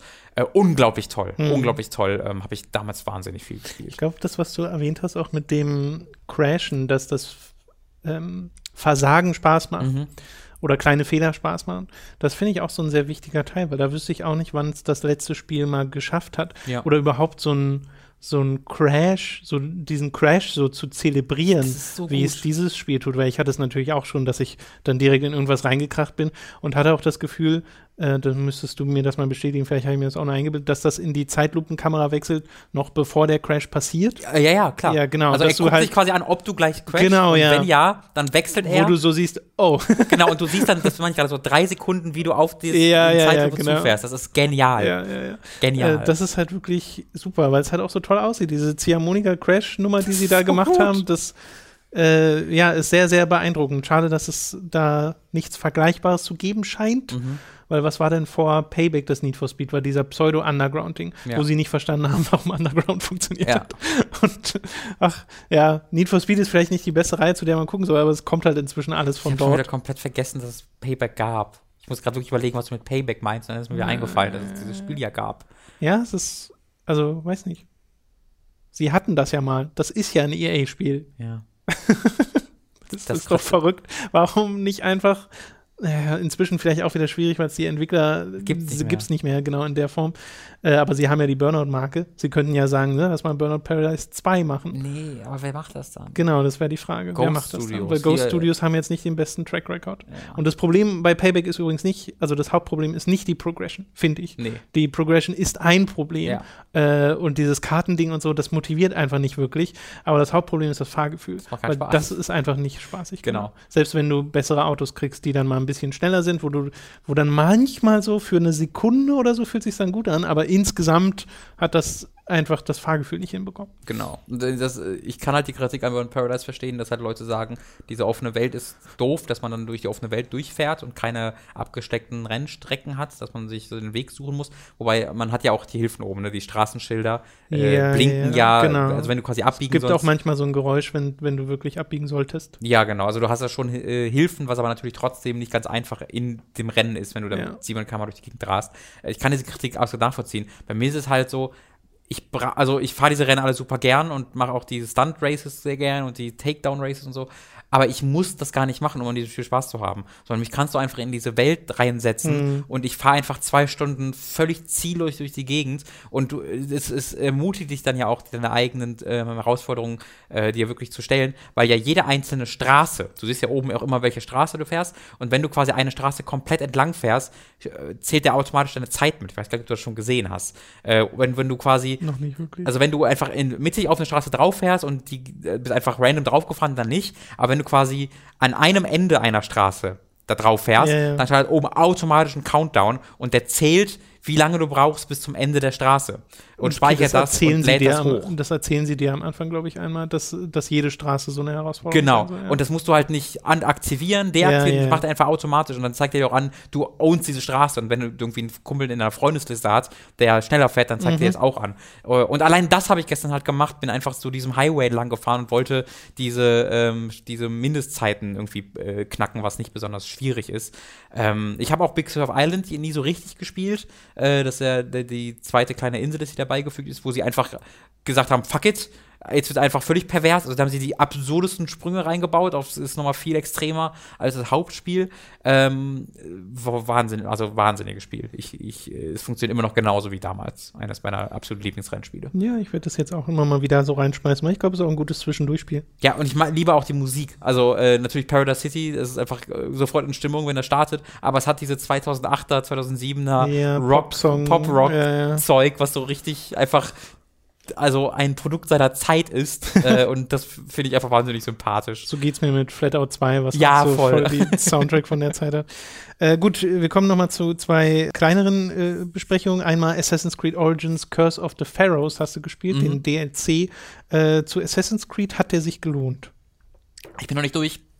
Äh, deswegen äh, kann ich das noch nicht abschließend sagen, aber er gefällt mir zumindest sehr, sehr gut äh, bisher. Du bist wieder in einer neuen, äh, neuer Gegend, die halt ähm, erstmal äh, ähnlich ist zu dem natürlich, wie auch das Hauptspiel aussieht, weil es immer noch Ägypten ist.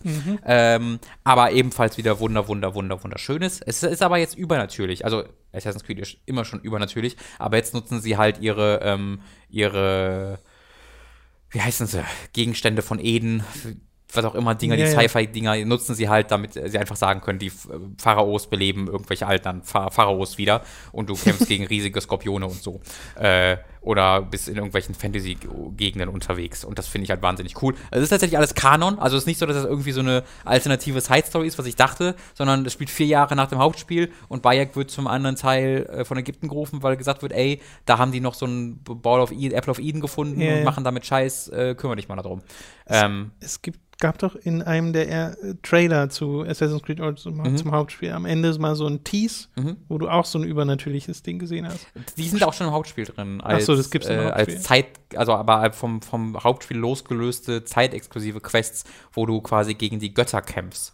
Ähm, wo du dann irgendwie einen Glitch im Animus hast und das, der bleibt dann irgendwie für zwei Wochen da und da ist dann irgendwie eine riesige Version des Krokodilgottes und, ist, und das ist dann so ein großer Bosskampf. Ja, ne, ich hatte auch schon sowas gesehen, wo man gegen so riesige Viecher kämpft, halt in der offenen Wüste, aber das, was da im Trailer gezeigt wurde, war das nicht auch irgendwie so ein Skorpion in irgendeinem Dungeon oder sowas? Ich glaube, ich glaube ja, das muss dann aus dem DLC stammen. Also ich habe so einen schon gesehen. Fände ich irgendwie so seltsam, da Ja. so ein DLC-Teaser zu Vielleicht, ich meine, ich habe das Hauptspiel ja auch nicht komplett gesehen. Ja, ja, ich, ich ja auch lange ausschließen. Nicht, deswegen keine es Ahnung. gab eine Situation in diesem, in diesem DLC, den ich nicht mal besonders erwähnen wollte, wo ich gerade echt überlegen bin, ob ich da ein 5-Minuten-Video zu mache, weil ich das so faszinierend fand. Äh, und so ein, ein so schönes Beispiel dafür, wie ähm, Welt, also der Aufbau einer Welt und der Aufbau einer Atmosphäre so im Widerspruch stehen kann zu dem, was du spielmechanisch gebaut hast.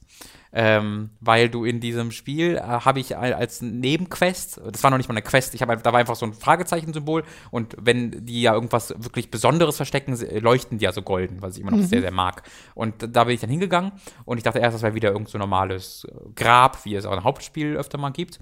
Aber stattdessen war dann, bin ich dann in so ein Grab runtergegangen und irgendwo war dann so eine Lücke in der Wand, wo so schwarzer, wabbeliger Wassernebel hinter war. Ich so, hä? Bin ich dann nachher durchgegangen und plötzlich war ich halt in so einer riesigen Fantasy-Halle mit gigantischen Statuen um mich rum und so eine Stimme sagt dann irgendwie so, you, this is not your place, leave. und du wirst halt von äh, so Fantasy-Wesen angegriffen, von so Fantasy-Guards äh, und bist dann plötzlich in einer anderen Map das ist ein flüssiger Übergang, wo du plötzlich in so einem Fantasy-Gebiet bist, wo eine riesige Sonne am, am Himmel, was, was mehr so eine Kugel ist, die irgendwie von Strahlen, also von, von Maschinen am Boden irgendwie ähm, aufrechterhalten wird. Überall laufen halt Fantasy-Wesen rum. Es, die die äh, Vögel sind Wesen mit Menschengesichtern, die auch so menschliche Schreie von sich geben, was kurz sehr verstörend war. Und du kannst sie einfach töten, dann Ressourcen sammeln bei denen, was auch ein bisschen seltsam ist. Und du bist in diesem Gebiet, was halt irgendwie so voll übernatürlich ist. Ne? So hier, da, und da sind auch Menschen, laufen da auch rum. Mega die friedliche Musik, es ist wunderschön äh, und alles voller Fragezeichen. Und dann Bayek sagt kein Wort erstmal die ganze Zeit, ist plötzlich in diesem Fantasy-Gebiet, in diesem, es ist wirklich, wirklich wie so ein Paradies. Du bist im, im Paradies von Ägypten. Äh, und dann laufe ich zu einem dieser Fragezeichen, erkunde erstmal ein bisschen die Welt, fand das alles wunderschön. Und dann äh, komme ich zum Fragezeichen und das war dann Temple of the Sacred Crocodile. Äh, und es gibt ja diese Nebenquests bei den Fragezeichen immer. Und einer der Nebenquest-Typen ist, ah, das, das ist ein, äh, das Lager von einem bestimmten, besonders starken Tier, töte das mal. Und das war dann genau das. Dieses äh, Götterkrokodil war halt ein Bosskrokodil, das ich umbringen kann. Für Leder. Und dann gehst du halt in dieses, in diese Paradies rein und rum und dann äh, ist da, so ein, ist da so ein Loch im Boden, wo unten ein gigantisches Krokodil äh, äh, ist und einfach schläft. Um dieses Loch herum sind überall betende Leute. Ne, so, oh, Ja. und die Musik, so, Sacred Crocodile. Und ich bin dann einfach auf diese, hab mich dann auf diese, auf diesen Rand gesetzt und von dem Loch nach unten geguckt, hab beim Bogen ausgepackt, dem so fünfmal in den Kopf geschossen, runtergesprungen, kurz gehäutet, wieder nach oben gegangen. Und die haben halt immer noch so weitergebetet und bin dann wieder weggegangen. Und da dachte ich mir so halt, Alter, ihr habt hier eine der beeindruckenderen Sachen gebaut, die ich wirklich optisch seit langem gesehen habe. Also das haut da wirklich noch mal ein bisschen was drauf, was du vom Hauptspiel schon gewohnt bist. Und es ist so ein wunderschönes Ding. Und das Einzige, was sie machen, wie sie wissen, wie, wie, wie ich als Spieler damit interagieren kann, ist Leute umzubringen. Weil das, ist, durch- das zieht, zieht sich durchs Oder gesamte Krokodile. Gebiet. Bitte? Oder Krokodile. genau. Du hast dann halt dann so Gar Garis, äh, Garrisons, wo du dann die Fantasy-Wachen tötest und äh, andere Wesen, die du umbringen musst. Und nie interagierst du auf eine andere Art und Weise mit diesem unglaublichen Wunder von Gebiet, das du da findest. Und das finde ich wahnsinnig traurig, weil das so me viel mehr Potenzial eigentlich hätte.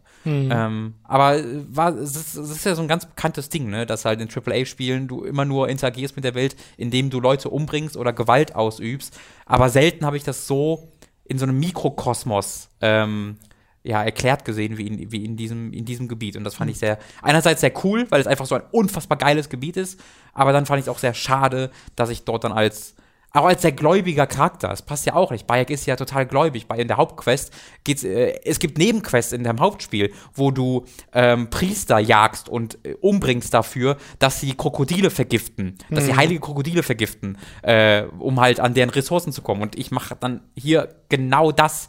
Äh, das fand ich sehr schade, leider, dass da keine Okay. Möglichkeit gefunden wurde, anders mit zu interagieren. Nichtsdestotrotz, meine Fresse sieht das gut aus.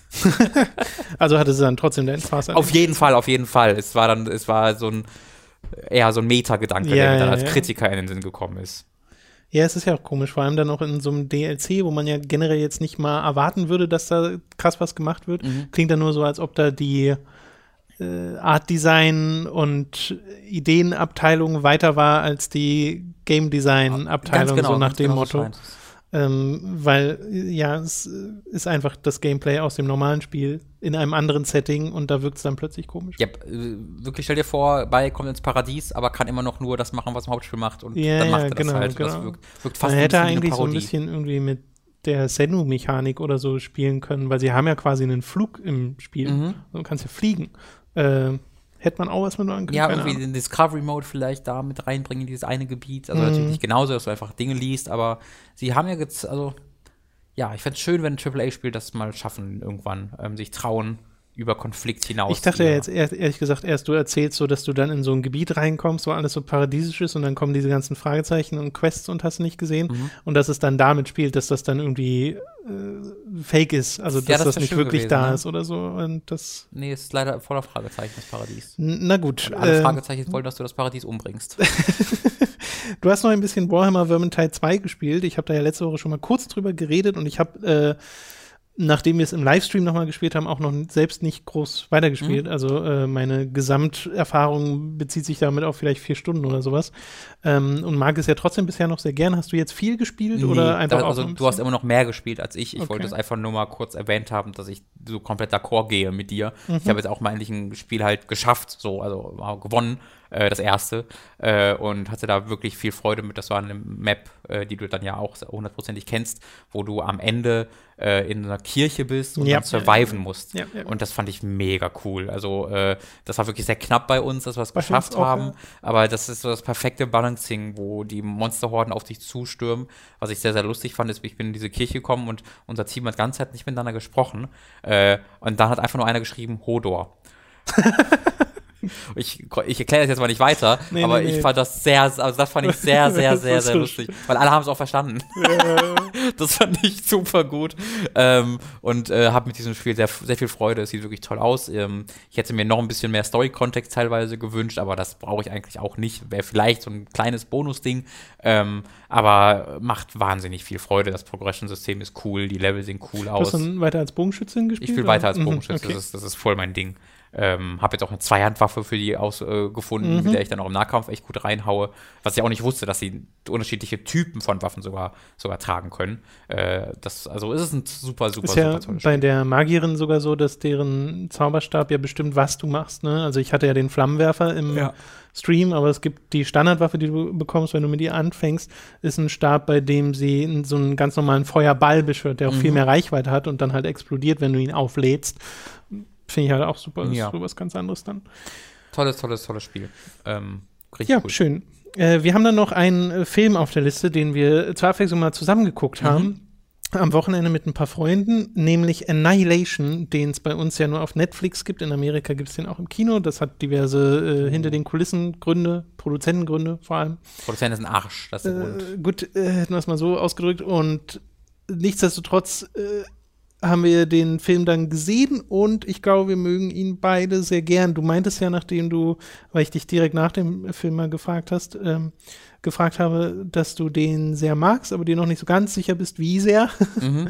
äh, ich war ich mir ehrlich gesagt auch nicht. Also wir haben uns ja unmittelbar nach dem Film ein bisschen drüber unterhalten in der Gruppe und ich habe mich, nachdem dann die, also wir waren bei, äh, bei mir zu Hause und nachdem die Gäste weg waren, habe ich mit Dani auch noch mal so ein bisschen über den Film gequatscht. Mhm. Weil es war auf jeden Fall ein Film, äh, der so ein bisschen hängen blieb. Mhm. Äh, falls ihr erstmal gar nicht wisst, worum es geht bei Anni- Annihilation, äh, da geht es um eine Gruppe von ähm, Wissenschaftlern verschiedenster Kategorien sozusagen, äh, die in ein Gebiet namens de, den Schimmer gesteckt werden, was quasi so eine riesige Kuppel ist, die so ein sehr, äh, ja, weiß, weiß gar nicht, wie ich das visuell beschreiben soll. Sieht so ein bisschen aus wie so äh, ein Ölschimmer, Großer wo verschiedene. Farben sich drin Ja, das stimmt. äh, Das wieder, besserer widerspiegeln.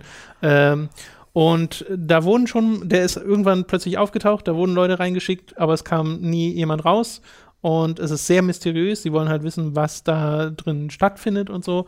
Äh, und schicken dann halt da neue Leute rein. Unter anderem halt auch den Hauptcharakter, das ist Natalie Portman in dem Fall, ähm, die von deren Sicht das meiste erzählt wird.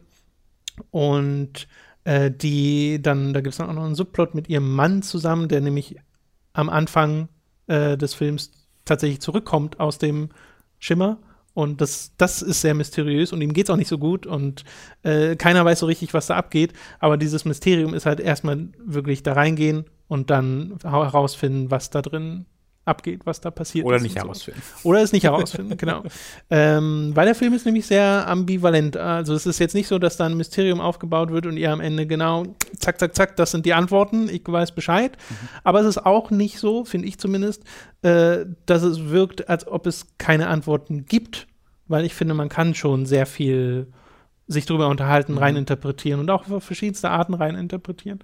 Äh, und das ist das, was am Ende, glaube ich, auch bei mir hängen geblieben ist, weil äh, die ersten 20 Minuten dachte ich noch, oh, das wirkt sehr konfus. Ich weiß gerade gar nicht so richtig, worum es geht, weil der Film auch so ein bisschen mit der Zeit hin und her springt in, äh, in den verschiedenen Szenen. Äh, zum Ende hin wiederum hat sich das alles zusammengefügt äh, und wurde dann auch nochmal audiovisuell zu einem richtigen Spektakel, äh, wo man dann wirklich sich dachte, oh, auf einer Kinoleinwand sehe das bestimmt besser aus. Ja, ja, das ist. Ich war halt traurig. Ich war, ich war tatsächlich während des Films war ich sehr frustriert, dass wir es so geguckt haben, wie wir es geguckt haben. es ist tatsächlich Ähm, kein weil es ein Gruppenanschau-Film. völlig unpassendes Setting dafür war. Genau, es ist eigentlich ein Film, in dem du dich verlieren musst, ähm, wo du das um dich herum vergisst und dich Ja, diesem ja. Film hingibst. Und ich habe halt, während ich den Film geguckt habe, gemerkt, dass das voll funktionieren würde bei mir. Hat natürlich nicht funktioniert, weil man halt mit sechs, sieben Leuten da saß, wo dann auch Leute kommentieren, irgendwie Gags machen, wo man sich gegenseitig sieht. Äh, Ist halt ganz selbstverständlich in so einem, in so einem Setting, kann man auch niemandem vorwerfen. Ähm, aber das äh, geht, arbeitet halt ganz aktiv gegen den Film. Mhm. Ähm, und je mehr ich dann gemerkt habe, wie sehr mir das gefällt, desto frustrierter wurde ich über diesen Film, Hat weil ich auch gesehen.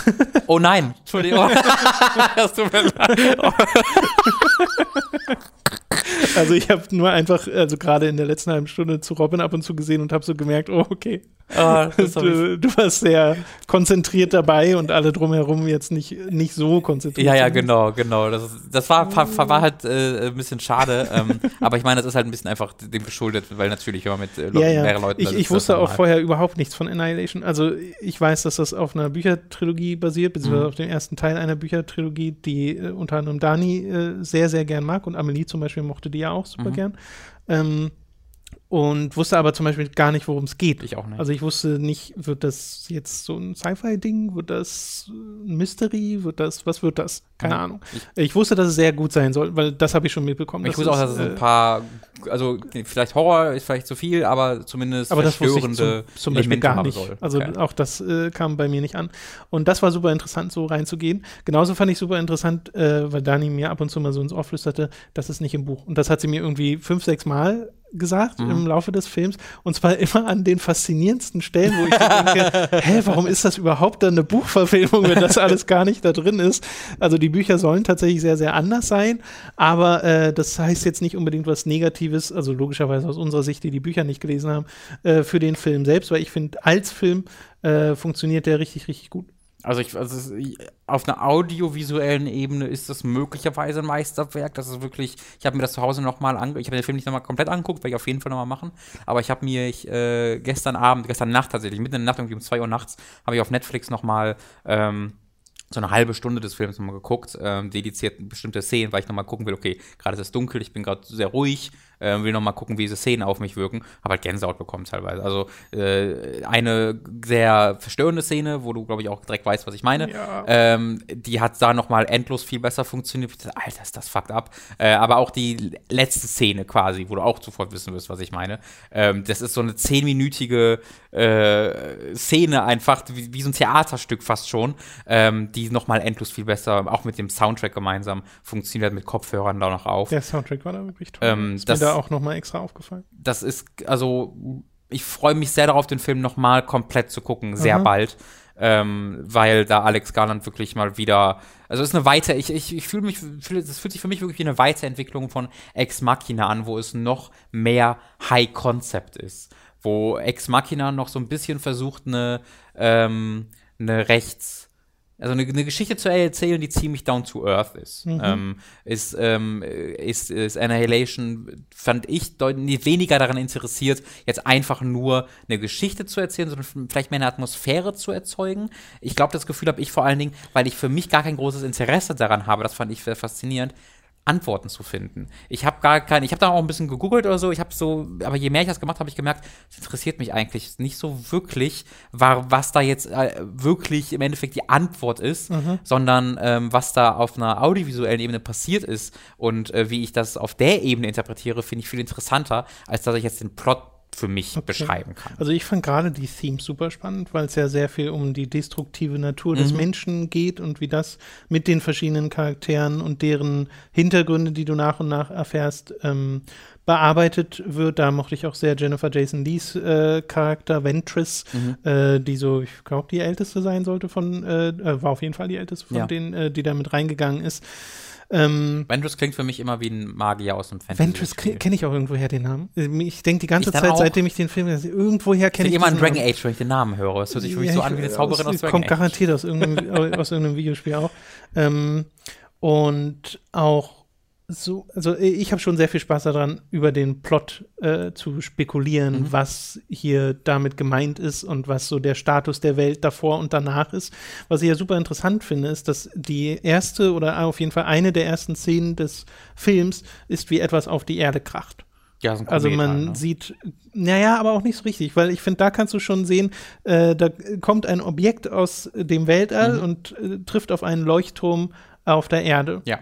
Aber es ist keine, es folgt keine große Explosion oder sowas, kein großer Aufprall. Ja. Es wirkt eher wie eine Landung. Ja. Und allein das finde ich ist ja. schon sehr interessant als Anfang für äh, den Film, weil auch da meinte dann, äh, meinten ja Dani und Amelie nach dem Film, auch das wird im Buch erst viel später überhaupt mal thematisiert. Mhm. Also das ist wohl nicht so, dass im Buch sofort klar ist, okay, das ist irgendwas Außerirdisches. Mhm. Äh, und hier besteht daran gar kein Zweifel. Und das finde ich sehr interessant, genauso wie es auch mit dem Konzept von was ist böse oder wie, was empfinden wir als etwas Böses umgeht. Mhm. Äh, weil es gibt natürlich Bedrohungen, die dann in dieser, äh, unter dem Schimmer äh, stattfinden und so, mit denen sie umgehen müssen. Und zwar auch richtig krasse Bedrohungen.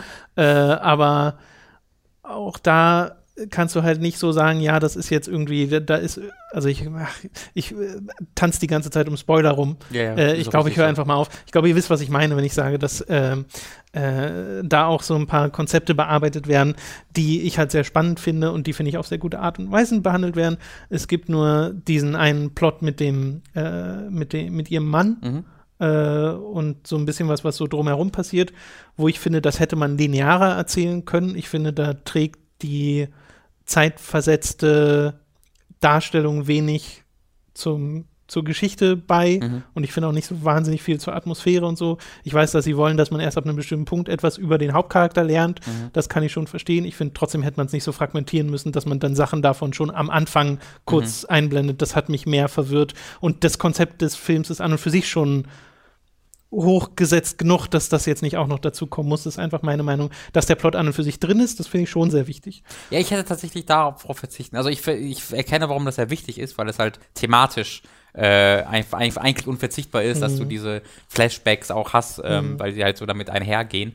Ähm, dadurch, dass ich aber für mich so viel Faszination aus diesem Schimmer selbst gezogen habe, ähm, war ich immer ein bisschen traurig, wenn ich rausgegangen bin und ähm, weil ich halt so ein bisschen das Gefühl hätte, es Ähm, also ich hatte das Gefühl, mindestens ein, zwei dieser Flashbacks darauf hätte man verzichten können. Also äh, das ja, hätte man vielleicht noch, irgendwie gestutzt oder so. noch ein ja. bisschen stutzen können, genau. Äh, oder halt das, was sie sagen wollen, auf eine, das hätte man auf eine andere Art und Weise vielleicht ein bisschen eleganter erzählen können. Ähm, weil sie machen, also es, es, es kommt halt einfach, irgendwann sagen sie es halt. Und dann Flashback und dann sagen sie, ach Ja, übrigens, das das, ist der Fall. ähm, und das finde, das hätte man auch durchaus in, in der Erzählung der Geschichte ein bisschen besser integrieren, da rein integrieren können. Ähm, Ja. Aber das sind äh, Kritikpunkte auf hohem Niveau. Ich glaube, das ist mir vor allen Dingen aufgefallen, weil es in der Struktur sehr ähnlich zu Arrival ist. Und Arrival das noch, finde ich, noch mal um einiges besser gemacht hat, wie es seine Flashbacks oder seine, ähm, seine Storylines miteinander verwoben hat. Ähm, da kann Annihilation nicht so ganz Ja, mithalten, ja, ich musste auch an Arrival denken, aber ich musste generell an viele Sachen denken. An Last of Us muss ich denken, an Mhm. Resident Evil muss ich denken an manchen Stellen äh, und da, sch- also Als da auch gerade ein Stein in die Lava gehauen hat, ne? als, war- ja, ja, ja. Ja. Und dann kam der Typ in Ledermatte und, und Brille. Äh, da scheinen ganz viele Einflüsse auch aus dem Anime-Bereich Ja. oder sowas reinzugehen. Ob das wirklich daher kommt, weiß ich nicht, aber das sind einfach die Sachen, an die ich mich erinnert habe. Das Witzige ist ja beim, bei, diesen, bei diesem Finale, Mhm. äh, das fand ich ja audiovisuell wirklich Hammer, Hammer, Hammer. Hammer. Also wirklich, wirklich toll. Aber in dem, in der ersten Stunde des Films dachte ich teilweise noch so, oh, gefällt mir das visuell überhaupt? Weil es gibt manchmal so Einstellungen, so Totalen oder so, wenn du irgendwie so diesen Dschungel siehst Mhm. mit dem Schimmer davor, wo ich so dachte, irgendwie ist da jetzt zu viel Blumen drauf oder so? Es ist extrem viel viel, also Überstrahlung, wo es dann ein bisschen billig viel. aussieht. Es in ist manchen beabsichtigt, Einstellungen. auf, also offensichtlich ist es beabsichtigt. Ja, wahrscheinlich, weil es dadurch fremdartig wirkt. Genau, aber, ich weiß, was du meinst. Durch diesen Blumeneffekt wirkt alles sehr weich Ja. und sehr, also äh, in anderen Filmen wirkt sowas, wird sowas irgendwie als Tuschierung benutzt äh, und man ist sich hier nicht so ganz sicher. Ähm, ich, mir hat es dann tatsächlich gefallen, aber ich weiß sofort, was du meinst, ja. Ja, also zum Ende hatte ich dann keine Zweifel mehr daran, dass mir das gefällt, was da Ja. gezeigt wurde. Aber so zwischendurch dachte ich so, äh, also wenn ihr jetzt mal den Film anfängt und euch auch erst denkt, äh, sieht das wirklich so toll aus, Mhm. dann bleibt mal dran. Ich habe ich hab wirklich geträumt von diesem Soundeffekt, dieses ja, ja, so. Das ist so ein Musiksoundeffekt, der sich so ein bisschen wiederholt in bestimmten Situationen und der hat sich bei mir so ein bisschen ins, weil ich dann die Szene nochmal geguckt habe, habe ich dann tatsächlich davon geträumt, weil das sehr einzigartig ist. Äh, ja, ich, ich, Guckt euch den ich an. glaub, also ich glaube, ich liebe ihn eher, als ihn nur zu mögen. Er ist, je mehr Zeit vergeht und je mehr ich drüber nachdenke äh, an das Gesehene und äh, gerade dadurch, dass ich ihn dann nochmal gestern nachgeguckt habe, ähm, da hat, ist er nochmal in meiner Wertschätzung ordentlich nach oben geklettert. Ja, bei mir steigt die Wertschätzung auch bei der Rückbetrachtung und das ist immer ein sehr gutes Zeichen. Ja. Weil oft ist es ja so, gerade wenn du so Mystery-fokussierte Sachen schaust, äh, dann bist du während des Films dabei und wenn du dann drüber nachdenkst, fällt es so ein bisschen auseinander, Mhm. bröckelt es so, weil du dann viel mehr die Lücken siehst. Äh, und das habe ich bei dem Film nicht, eher im Gegenteil. Das Ja. finde ich sehr, sehr schön. Gut, damit sind wir äh, durch mit den Themen für diese Woche und kommen zu den Podcast-Produzenten. Denn wenn ihr uns auf patreon.com slash hooked unterstützt, dann bekommt ihr erstmal ab äh, 5 Euro bereits pro Monat äh, Zugriff auf alle exklusiven Inhalte. Ab 10 Euro kommen eure äh, Fragen garantiert in Feedback-Podcast. Da gab es letzte Woche übrigens wieder einen von, also schaut da mal auf unseren YouTube-Kanal oder unsere Website. Und ab äh, 25 Euro im Monat werdet ihr zu Podcast-Produzenten und werdet sogar namentlich erwähnt, nämlich genau jetzt. Wir bedanken uns nämlich bei den folgenden Podcast-Produzenten. Julian Selke, der ewige Erste, Noritz, Michael, Geribor, Grünkohlwiesel, außerdem auch der großartige Hallo Mama, ich bin im Podcast. Hi, Schatz. Da hat es leider nicht so ganz geklappt mit Grünkohlwiesel Setup. Jeffrey Solomon digitiert zu Platinum Nomemon. Sebastian Diel. Pla Mark- Ach, Platinum Nomemon. Platinum, das Nomemon. Platinum zum ersten. Das gehörte noch zu Jeffrey, ja, genau. Sebastian Diel, Markus Mehler, Der Hamster, The Epic Snowwolf, Ogusan Koban, David Hein, Don Stylo, der gottverdammte sexuelle Tyrannosaurus, Lighty 1996, Retroprinz, Markus Ottensmann, Tubi Chicken, Hauke Brav, Lars the Ace, Pavor Dionus, McLovin 008, Fabian Büter, Narogard, Rose New Dawn, Lisa Willig, Spontanjain, Django Fett 1, Max Geusser, Thomas Katzke, Dagoon, Zombie und Wintercracker und Günni des Weiteren Maudado, Stefan T-Bone, Autaku, Eisenseele, Andreas K., Lennart Struck, Oliver Zirfers, Christian Hündorf, Julia Marinic, Lignum und Simon Dobitschei. Vielen Dank an alle Podcast-Produzenten. Ich frage mich gerade, was ich mir zu essen holen will. Ich, durch diese ganzen Podcast-Produzenten bekomme ich überhaupt erst die Möglichkeit, mir nun Nahrung zu Mhm, kaufen. Erneut dafür auch danke, dass ich lebe, dank euch. Äh, was, was meinst du? Womit würde ich die Community am glücklichsten machen gleich? Äh, hast du irgendwas Besonderes im Kopf, das du mich gerade fragst? Nee, oder? nicht wirklich. Deswegen frage ich Dann ja. bin ich natürlich für sowas wie Falafel oder Hm. einfach nur eine Pommes geht auch, wenn man Lust auf sowas hat. Schreibt mir in die Kommentare. Ich Salat. habe bis dahin schon längst was, was gekauft. Ein Wrap. Ein Wrap. Es gibt viele Falafelwrap. Möglichkeiten. Falafel-Wrap mit Pommes. Oh, ist schon ganz schön viel, oder? Ich habe letztens gesehen, wo es Döner mit gebratenen Nudeln gab. What? Das war einfach eine Dönertasche. Das war halt ein asiatischer Laden, Lucky Döner. Dann statt Fleisch oder was? nee, mit, Hä? da war alles drin, Also was statt normaler- Achso, ein, einfach alles, was im Döner drin ist, plus Nudeln. plus gebratene Nudeln. Passen oder gar nicht rein. Nein, nicht wirklich. Aber trotzdem. Weil wenn ich mir das jetzt so vorstelle, gebratene Nudeln mit dem Salat dazwischen und so, ich kann mir schon vorstellen, dass das irgendwie schmeckt, auch Ja, wenn es komisch ist. Ja, das war auf. Da, äh, es gibt eine neue Sendung vom, äh, bei Funk, den öffentlich-rechtlichen äh, Jugendsender. Der heißt Steuerung F. Okay. Äh, ist so ein Recherchemagazin, äh, das ich schon mal verlinkt habe, weil die so ein Video gemacht haben über diese YouTube-Werbeclips, wo Leute vor einem teuren Auto stehen und sagen, holy shit, Leute, ich habe 700.000 Euro verdient, schickt mir jetzt eine Nachricht an so und so WhatsApp. Und ich dann glaube, das kenne ich sogar, das Video. die, dieses Recherchevideo oder das Werbevideo? Äh, das Recherchevideo. Ja, genau, äh, wo äh, auch Gunnar daran mitgearbeitet hat, von den äh, Rocket Beans früher. Äh, und die haben auch ein Video gemacht, wo sie durch Deutschland gefahren sind und sich überall Döner gekauft haben und das dann geprobt haben in, im, im, im Labor auf irgendwelche Probleme, ob, ob das Okay. alles gut gelagert wurde und so. Äh, und äh, in diesem Zuge waren sie auch bei Lucky Döner äh, mit dem Asiaten namens Lucky, der äh, halt einfach die Bratnudeln da reingesteckt hat. Achso, das war quasi seine Idee.